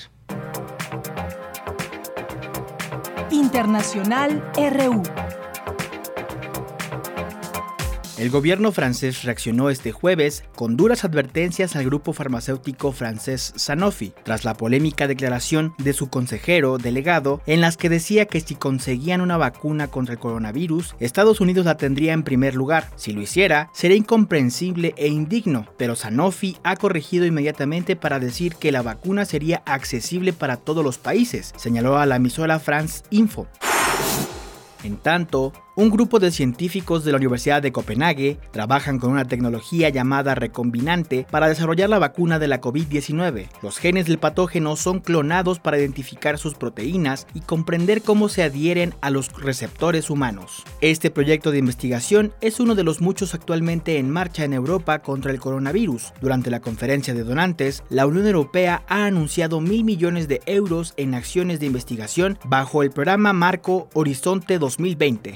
you En realidad, la batalla de Santiago es la batalla crucial con la guerra contra el coronavirus. Con esta frase, el ministro de Salud de Chile anunció que el gobierno decreta cuarentena obligatoria total para la provincia de Santiago, la capital del país y otras comunas aledañas. Se trata del mayor confinamiento establecido en este país desde el inicio de la pandemia. La decisión que comenzará a regir a las 22 horas del viernes 15 de mayo fue tomada luego de que se informara la aparición de 2.660 nuevos casos confirmados de coronavirus lo que significa un aumento del 60% de los contagios en un solo día. Mientras tanto, en Argentina, en el peor día de la pandemia, se registraron 23 muertes en las últimas 24 horas. El salto representa un nuevo récord en los informes matutinos que suele encabezar la secretaria de Acceso a la Salud, Carla Bisotti. Estados Unidos volvió a registrar más de 1.800 muertes por coronavirus, el total supera las 84.000 personas fallecidas. En concreto, la cantidad de decesos en el país es de 84.106, según el conteo de la Universidad John Hopkins. Los casos positivos, en tanto, se acercan a los 1.39 millones. La cifra tiene lugar el mismo día en el que la Universidad de Washington, cuyos modelos son usados como referencia para la Casa Blanca, elevó su estimación de muertes por la pandemia a 147 por su parte, el presidente de Estados Unidos, Donald Trump, dijo que está muy decepcionado con China por su fracaso en contener el nuevo coronavirus y sostuvo que la pandemia está enturbiando el acuerdo comercial entre ambas potencias. A su vez, dijo en una entrevista con Fox Business que no quería conversar con el presidente chino Xi Jinping por esa razón y llegó a sugerir que podría cortar toda relación con China. Porque tu opinión es importante, síguenos en nuestras redes sociales, en Facebook como Prisma RU y en Twitter como arroba PrismaRU. Continuamos, continuamos, son las 2 de la tarde con 21 minutos y le quiero dar la bienvenida a este espacio a la doctora Margarita Más Moreno, que es doctora en Ciencias Sociales y maestra en Nutrición, tiene especialidad en adultos mayores. ¿Qué tal, doctora? Bienvenida, muy buenas tardes. ¿Qué tal, Deyanira? ¿Cómo estás? Buenas tardes.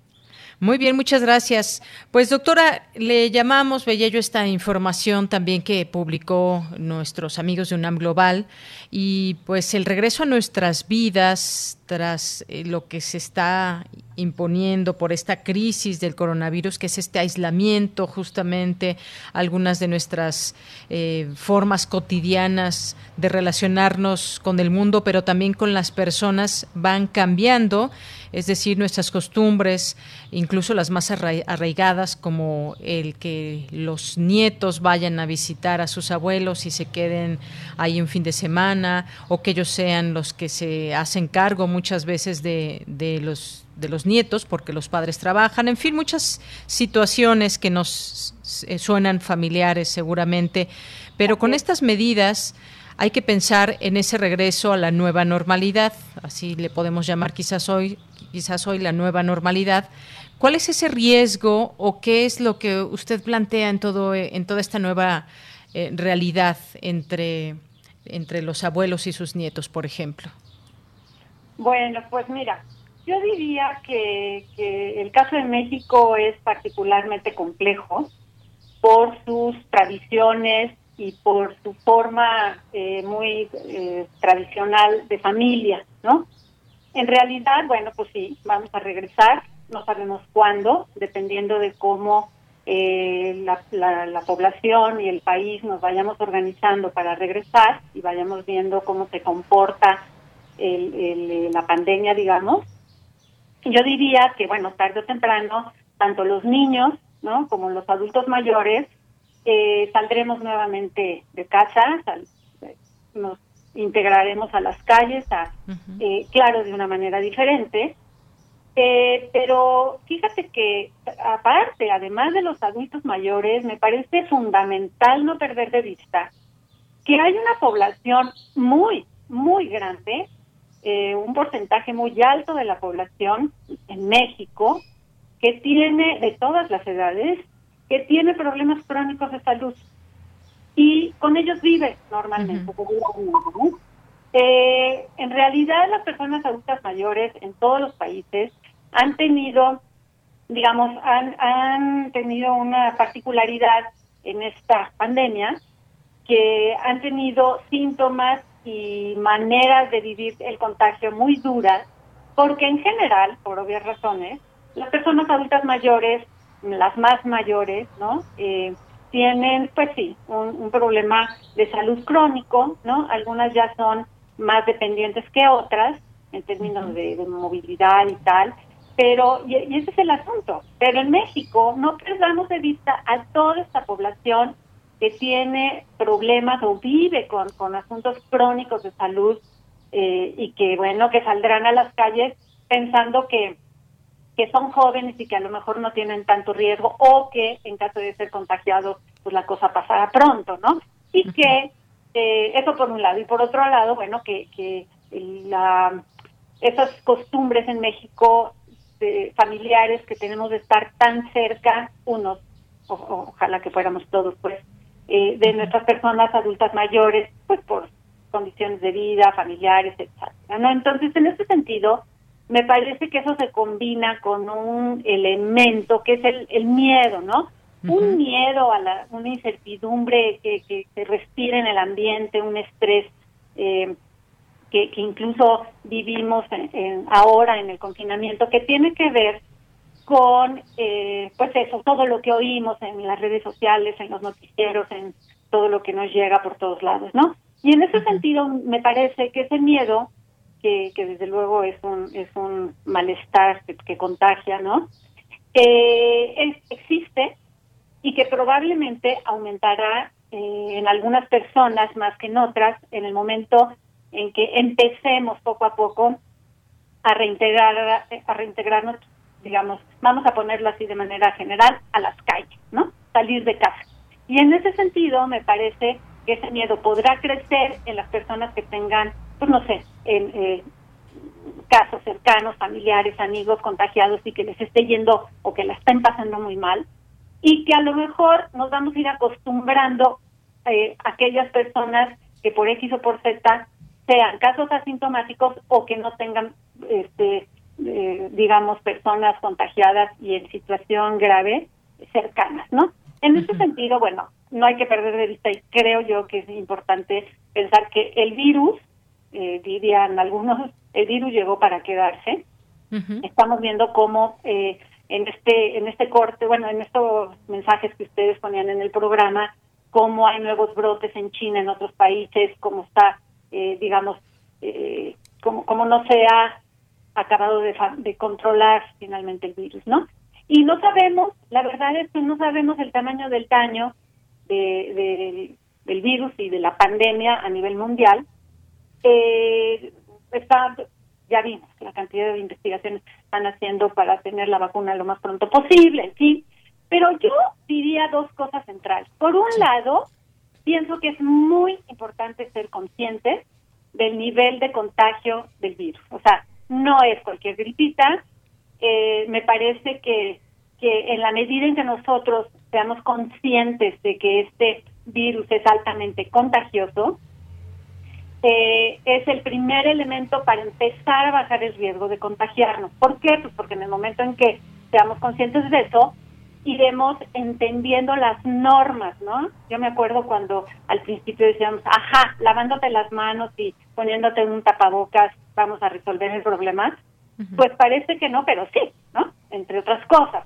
Y en ese sentido me parece que eh, no hay que perder de vista que este virus, como aunque es nuevo, se de alguna manera se comporta como cualquier, eh, digamos, agente patógeno que entra en nuestro cuerpo. Y en ese sentido me parece que lo, lo mejor que podemos hacer en términos generales, niños, adultos, adultos mayores, es fortalecer nuestro sistema inmunológico. Es decir, eh, ese, ese sistema de defensas, ese como ejército que tenemos en el cuerpo que actúa cuando eh, siente un agente patógeno, ¿no? Que entra y entonces eh, la reacción organizada, pues, eh, digamos, ataca, destruye a estos organismos infecciosos, ¿no? Entonces, en ese sentido, bueno, un, un elemento central que yo he defendido desde el principio es cómo fortalecemos o cómo ah, eh, cambiar nuestros hábitos para fortalecer nuestro sistema inmunitario desde los bebés hasta las personas adultas mayores, ¿no? Como mejorar las condiciones de salud. Pero claro que estoy hablando de un cambio o de algo que se tiene que hacer a corto, mediano y a largo plazo, que no se ve inmediatamente, pero que desde luego es un factor fundamental para que en caso de contagiarnos, los síntomas y el, padecimiento sea, eh, bueno, ¿no?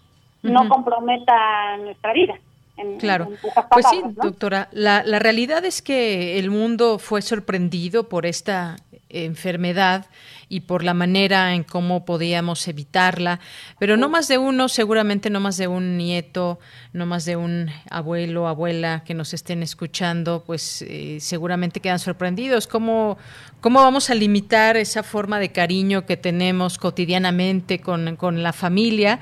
Pero pues es quizás tratando de entender justamente que debe ser por, por el bien de las personas. Sabemos que los niños pues quizás lo viven de una manera más atenuada, una posible, eh, el posible contagio no les va a hacer tanto daño que, que, a sus abuelos y tendrán que entenderlo porque lo primero que hace un niño al ver a sus abuelos es abrazarlos y besarlos, es tener contacto cercano con ellos. Pero no sé qué opinas tú de Yanira, de, pensar en experimentar nuevas maneras de estar juntos, de, estar en el mundo, pues, ¿no?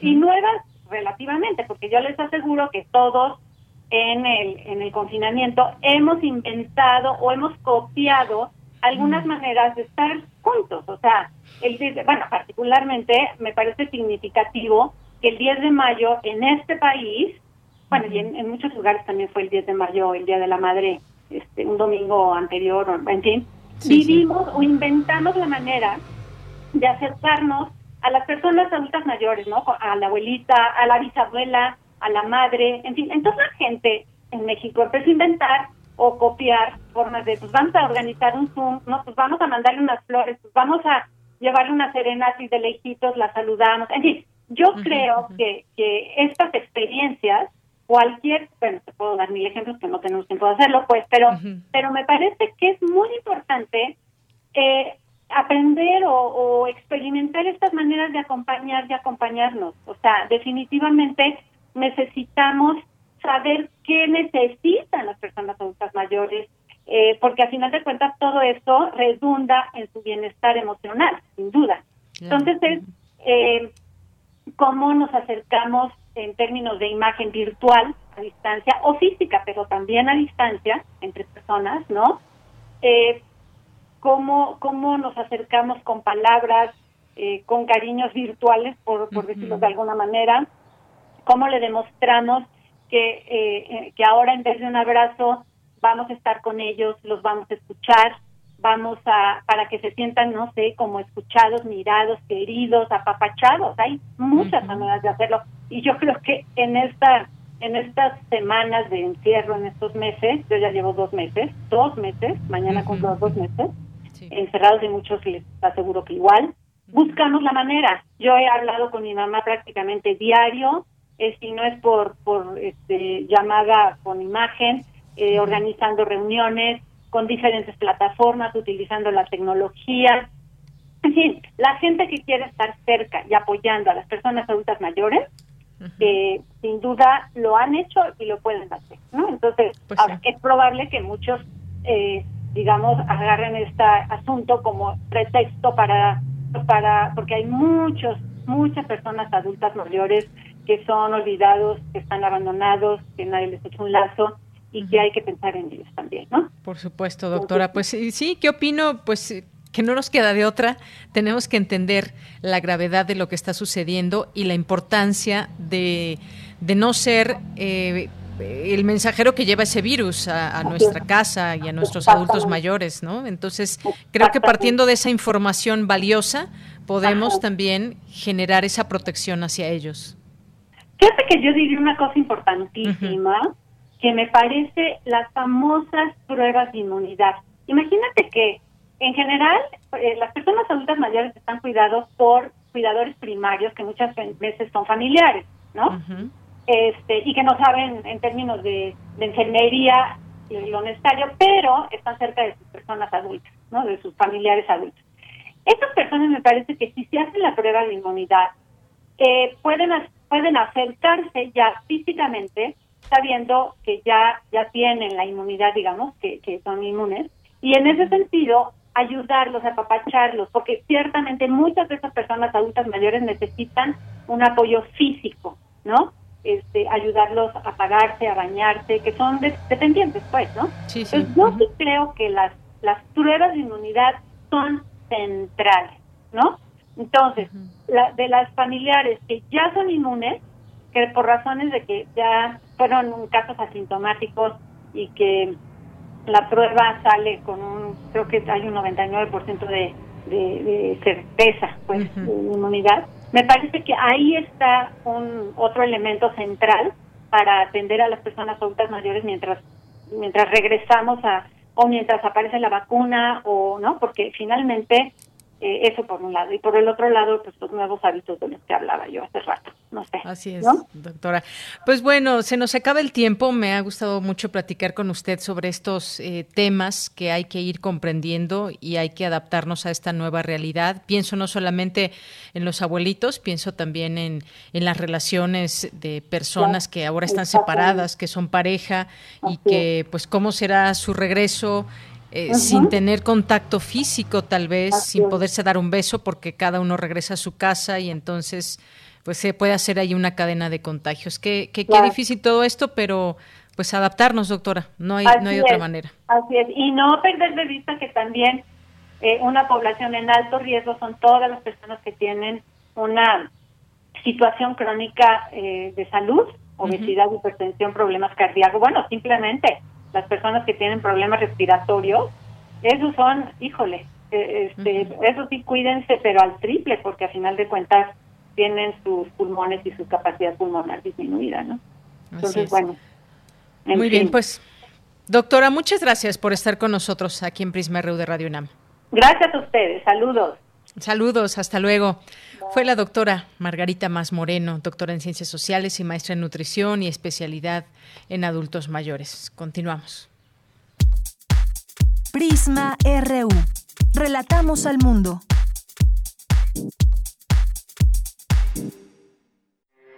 Porque tu opinión es importante, síguenos en nuestras redes sociales, en Facebook como Prisma RU y en Twitter como arroba PrismaRU.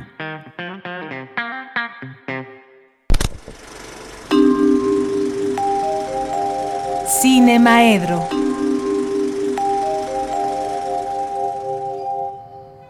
Pues hoy es jueves de Cinemaedro y ya está en la línea telefónica el maestro Carlos Narro, a quien saludo con mucho gusto a la distancia. Carlos, buenas tardes. ¿Qué tal? ¿Cómo estás? Yo también tengo mucho gusto de saludarte. Pues aunque sea a la distancia, pero es bueno escucharse y escucharse a través de la radio, ¿no? Sí, bueno, yo creo que la, la radio es una de nuestras este, mejores invenciones de este Y compañías. ¿No? Porque eh, es un medio que lo tiene todo. Es un medio verdaderamente eh, perfecto para vincular a las personas. ¿no? no me cabe duda cuando en las eh, pequeñas comunidades escucha uno la las este la suerte de radio local ¿no? Que este, grandes eh, eh, bocinas que hacen que el pueblo esté enterado de todas las las, este, las novedades. Bueno, normalmente eso sale de una pequeña estación de radio que se transmite para esas bocinas. Entonces sí, no, indudablemente es un gran privilegio para nosotros trabajar en un medio tan poderoso, tan bonito, además, y eh, hacerlo en la estación de la universidad, además, sin duda le pone todavía más atractivos. Entonces, claro que estoy contento, estoy contento, no, no, dentro del encierro una de las cosas que me entusiasman es el, el programa, la, mi intervención aquí. Cada, cada día voy cambiando, y me pongo a preparar un programa que después no va a salir y digo, ah, voy a hablar de esto y entonces me pongo a prepararlo y al día siguiente pasa algo. Pero esta semana sí, este, estuve muy decidido desde el principio a que, como hace dos días, fue el, creo que 200 aniversario del, este, del nacimiento de Florence Nightingale, la este la extraordinaria eh, fundadora de la de lo que sería la, la este la enfermería moderna. Entonces, eh, en honor a ella, el día 12 de mayo es el día de la dedicado a las y los enfermeros y creo que en este momento, pues eh, todo el personal de salud, todo, todo, desde los este, barrenderos, eh, intendentes, camilleros, la gente de, y por supuesto los médicos han desarrollado un papel eh, fundamental, fundamental y con el que tenemos que estar completamente agradecidos. Sin embargo, bueno, pues en este entre las, los cromañones que todavía quedan mezclados con Homo sapiens en este país, pues ha habido quienes han dedicado su energía a campañas en contra del personal de salud y muy, muy directamente en contra de las enfermeras, agresiones directas y cosas que verdaderamente no debían de pasar.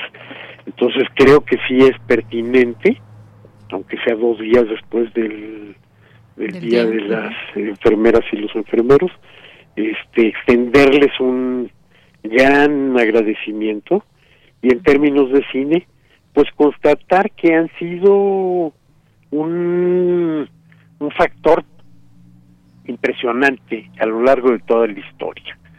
A lo largo de toda la historia del cine nos vamos a encontrar este películas en las que de una u otra manera o definitivamente con una carga protagónica van a estar los personajes que cuidan a los enfermos.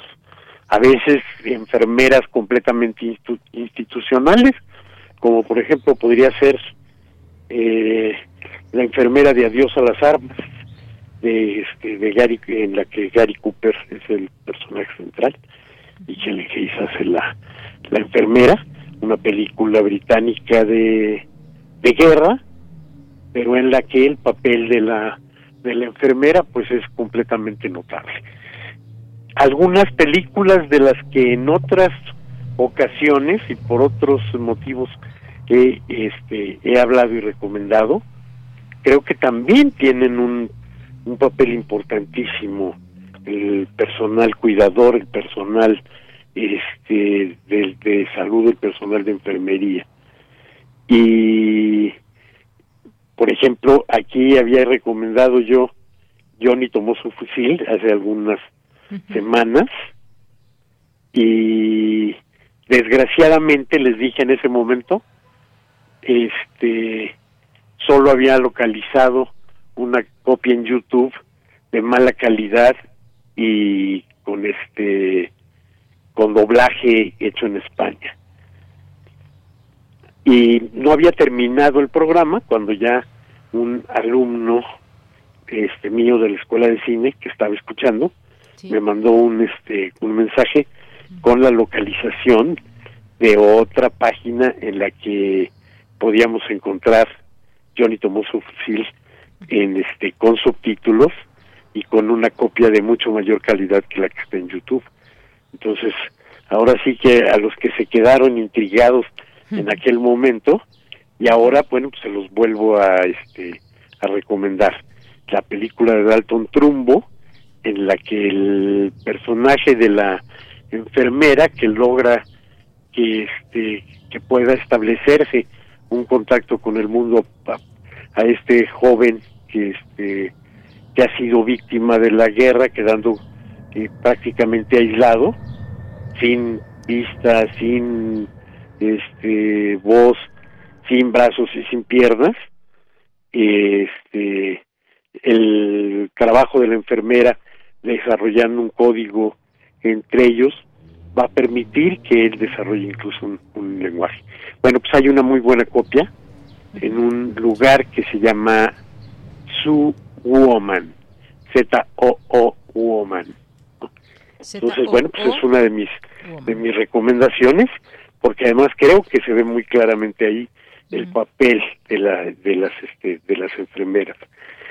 En cierto sentido una película mexicana dirigida por Luis Mandoki este eh, sobre la vida de Gaby Dreamer podría ser un ejemplo similar Gaby Dreamer que pues finalmente desarrolló una interesante carrera como escritora y pudo estudiar una, una licenciatura y demás, pues originalmente por eh, parálisis cerebral estaba completamente eh, incapacitada y lo único que tenía era eh, movimiento en este en uno de los pies. Ahí su cuidadora Florencia, también fíjate que nada más, se llama Florencia también su este su cuidadora, una mujer de este de origen indígena en, en Cuernavaca, en México, es la encargada de atenderla y es la que logró desarrollar un sistema de comunicación a partir nada más del movimiento del este del pie y construyendo ahí una suerte de máquina de escribir para el dedo gordo del pie que permitía que fuera eh, aprendiendo las cosas y demás este y expresándolas de alguna manera. Eh, sobre este sobre esta historia en particular de Gaby Brimmer Elena Poniatowska hizo el este una biografía hizo un libro en el que recuperó esta relación de, de estas dos mujeres. Y a partir de ahí Luis Mandoki hizo una adaptación para para llevarlo al, al cine, una adaptación que tuvo una gran, gran producción. La película fue de hecho filmada en este en inglés, aunque fue filmada en Cuernavaca y en algunas otras partes este, de, nuestro país. El este, el papel de la de la mamá de Gaby, nada más y nada menos se trajo a Lee Bullman para, para desarrollarlo. Y este, y bueno, pues es una película que puede uno conseguir, no está, está subtitulada y no es tan mala la copia y está en YouTube fácilmente de, de este de, de conseguir. El y siguiendo en esta línea, fíjate nada más de Lee Bullman y enfermeras, pues está una de las grandísimas películas de toda la historia del cine, que es Persona de Ingmar Bergman. Esta compleja relación entre una actriz que de pronto deja de, de, este, de hablar y la enfermera que, que la cuida en este en, en una isla en la isla negra esta locación tan importante pues no solo locación este lugar tan importante para la vida de del propio Bergman y que utiliza varias veces como locación para sus sus películas entonces bueno pues eh, las dos mujeres aisladas ahí tienen una relación que se va profundizando y que va mostrando eh, aspectos inéditos del alma de estas dos mujeres. Una de las grandes, grandes, grandes películas de la historia del cine. Persona. Y también, también está este fácil de, de localizar el este en, en el en el YouTube. Eh, las invasiones bárbaras, que es la película en la que les, les decía, si a mí me toca este los cuidados paliativos, pues así me quiero, así me quiero ir con todas las las este alteraciones de la percepción. Y es una una película canadiense de Denis Arcad que eh, pues también establece esta relación entre un moribundo y su familia y por supuesto intervienen quienes este quienes se hacen el cargo del cuidado de de este hombre ya en la en el último tramo de su de su vida no condenado ya a irremediablemente a, a desaparecer. Nos queda un minuto, Por Carlos. mándeme Nos queda un minuto. nos queda un minuto y como siempre les gustan las recomendaciones pues ya entonces algunas. déjame decirte rápidamente alguien pidió que les recomiende lo que es sobre eh, la página de Filmoteca. Armando Filmoteca Cruz abrió un segundo bloque de, de películas este en línea gratuitas casi todas ellas producción universitaria este ya les hablaré con más con más detalle de ellas pero prácticamente todas valen la pena. Échenle una ojeada a la, a la página de, de Filmoteca. Y bueno pues este hoy mismo el, el canal 22 presenta eh, una de las mejores este, adaptaciones de, de Pedro Páramo al, al cine de José Bolaños el hombre de la media luna. Eh, TV UNAM el viernes este nos da la posibilidad de ver El Inocente y el sábado La jauría humana de Arthur Penn, El Inocente de Luquino Visconti. Entonces, bueno, pues tenemos muchas posibilidades para quedarnos en casa y ver, ver buen Disfrutando del cine. cine. Claro. Carlos, te mando un abrazo a la distancia. Muchas gracias. Yo también a ti, muchísimas gracias.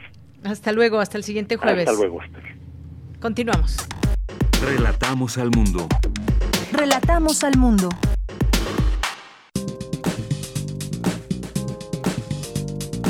Cultura RU. Bien, nos vamos a Cultura con Tamara Quirós.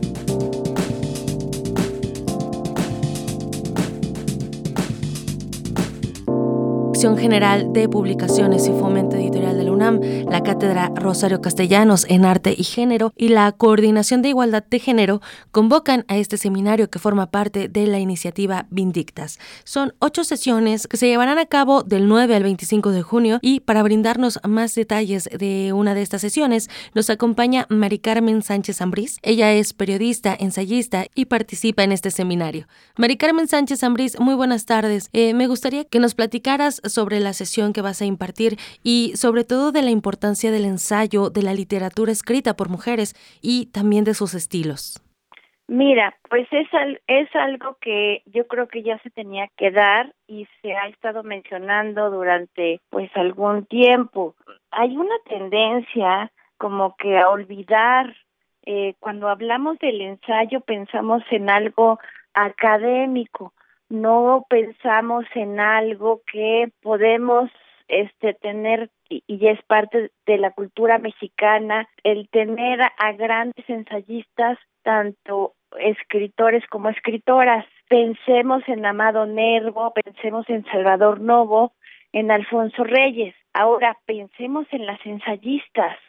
Hubo desde principios del siglo XX grandes autoras que, bueno, pues no se les daba la difusión debida a sus obras, no se les incluía en antologías del ensayo, en antologías de la literatura en general, pues porque pensaban que sus obras no tenían pues a lo mejor el alcance de otros escritores o que simplemente no se conocía mucho lo que estaban haciendo ellas había cierta resistencia o cierto machismo de parte de algunos críticos literarios o una situación que se venía dando, por ejemplo, en la antología del ensayo, que es muy importante, de José Luis Martínez, nunca verás incluida a ninguna mujer y ya había en ese momento pues autoras que pudieron haberse incluido, pero pues no, no estaban en esas páginas.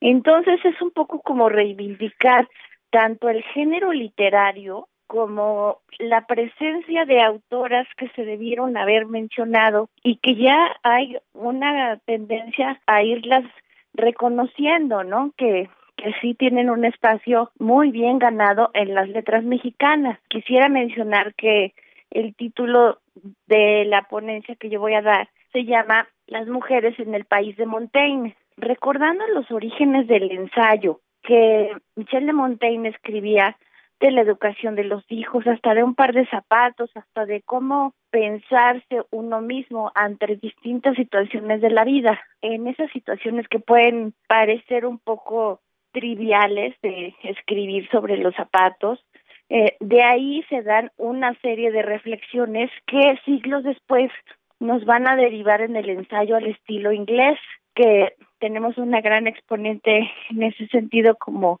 Virginia Woolf, por ejemplo.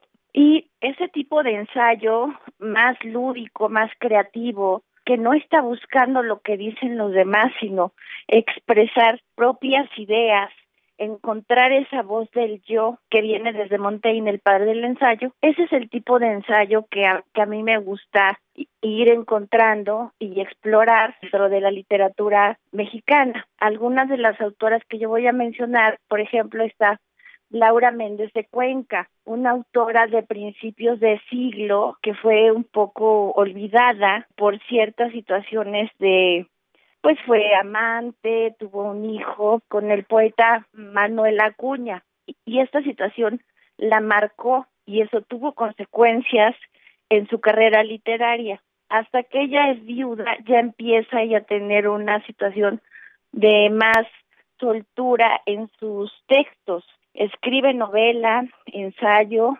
cuento, y el tipo de ensayo que ella hace es muy interesante para la época. Estamos hablando de principios del siglo XX, más o menos. Ella va y hace comparación cómo el kindergarten era importante en Alemania, también en Estados Unidos, y empieza a decirle a México a través de Justo Sierra que era importante también tener aquí un kindergarten y bueno, entonces, ¿por qué las pedagogas estaban implementando eso en la educación? Y luego vamos a tener, por ejemplo, a Antonieta Rivas Mercado, luego a Rosario Castellanos, por supuesto, ella siendo una alumna en sentido figurado, admiradora de el feminismo de Simón de Beauvoir. Y después de Rosario Castellanos, pues hablaría yo de Inés Arredondo, de una importante escritora de Sinaloa, que nos va a dar un tipo de ensayo también de reflexión literaria a nivel personal.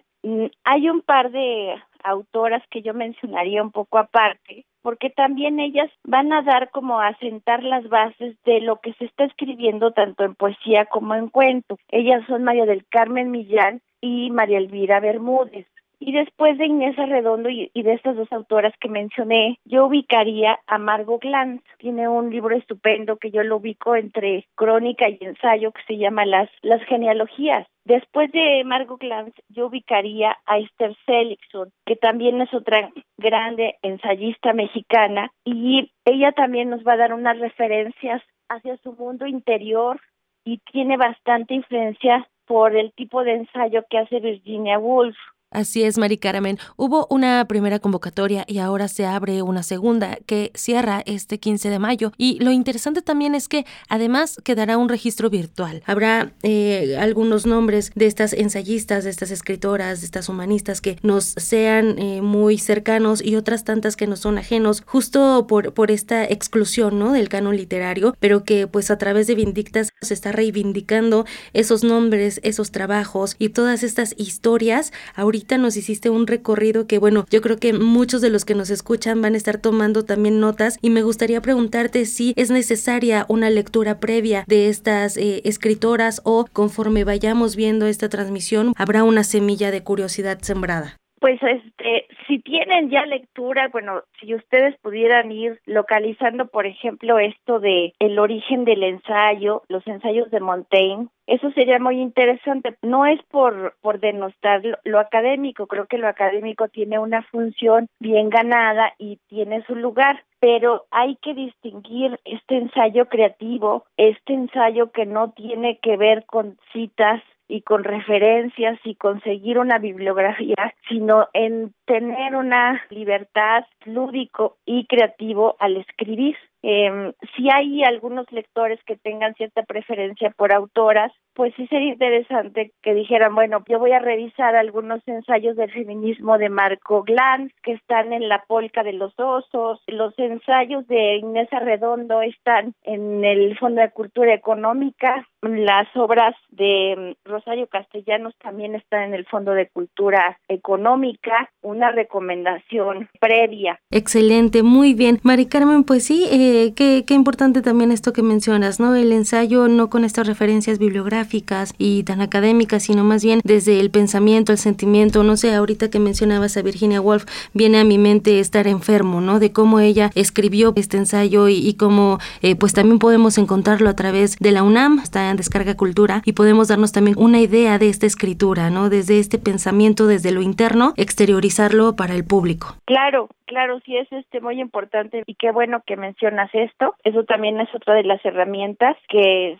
este, pueden encontrar y verán el tipo de ensayo que hace, la manera que tiene ella de ver a la mujer, todas estas reflexiones que ha hecho eh, sobre la necesidad que la mujer tenga una habitación propia en sentido metafórico, en el que vaya construyendo su espacio, su vida, sus intereses y no en un segundo plano como ha sido en la cultura, ¿no? ¿Cuántas veces no nos vamos a dar cuenta que varias escritoras dejaban su, su literatura aparte por estar al cuidado de los hijos. Entonces, en esta situación de una inequidad de género, pues iban construyendo su obra en el tiempo que ellas tenían de dedicarse a la casa y a los hijos. Así le pasó a Amparo Dávila, que hace poco falleció, casi no podía dedicarse a la escritura. Entonces yo me pongo a pensar lo que no hubiera hecho si ella hubiera tenido más tiempo para dedicarlo a la literatura, aunque de todas maneras hizo una obra muy importante. Claro, una escritora que nos atrapa con su misticismo, su oscuridad y, y toda su narrativa y que bueno, al menos nos queda ese legado para seguir compartiendo, para seguir discutiendo. Yo estoy encantada y seguro la gente que se una al seminario quedará encantada con las lecturas que nos compartirás. Aparte partir de las letras de grandes mujeres. Muchísimas gracias por tomar la llamada, Mari Carmen Sánchez Ambrís. Muchas gracias. Gracias por la invitación. Gracias. Mari Carmen participa en el seminario web Vindictas. Ella será la guía en la sesión Las mujeres en el país de Montaigne, ensayistas mexicanas del siglo XX. Para más información y si ustedes que nos están escuchando quieren participar, visiten las redes sociales de Libros UNAM. Por hoy me despido y les deseo que tengan una excelente tarde. Bien, con esto llegamos al final de esta emisión. Muchas gracias a todos ustedes que nos escuchan. Ya nos ganó el tiempo. Nos vamos. Buen provecho buena tarde, hasta mañana.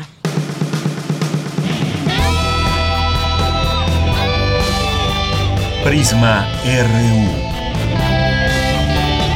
Relatamos al mundo.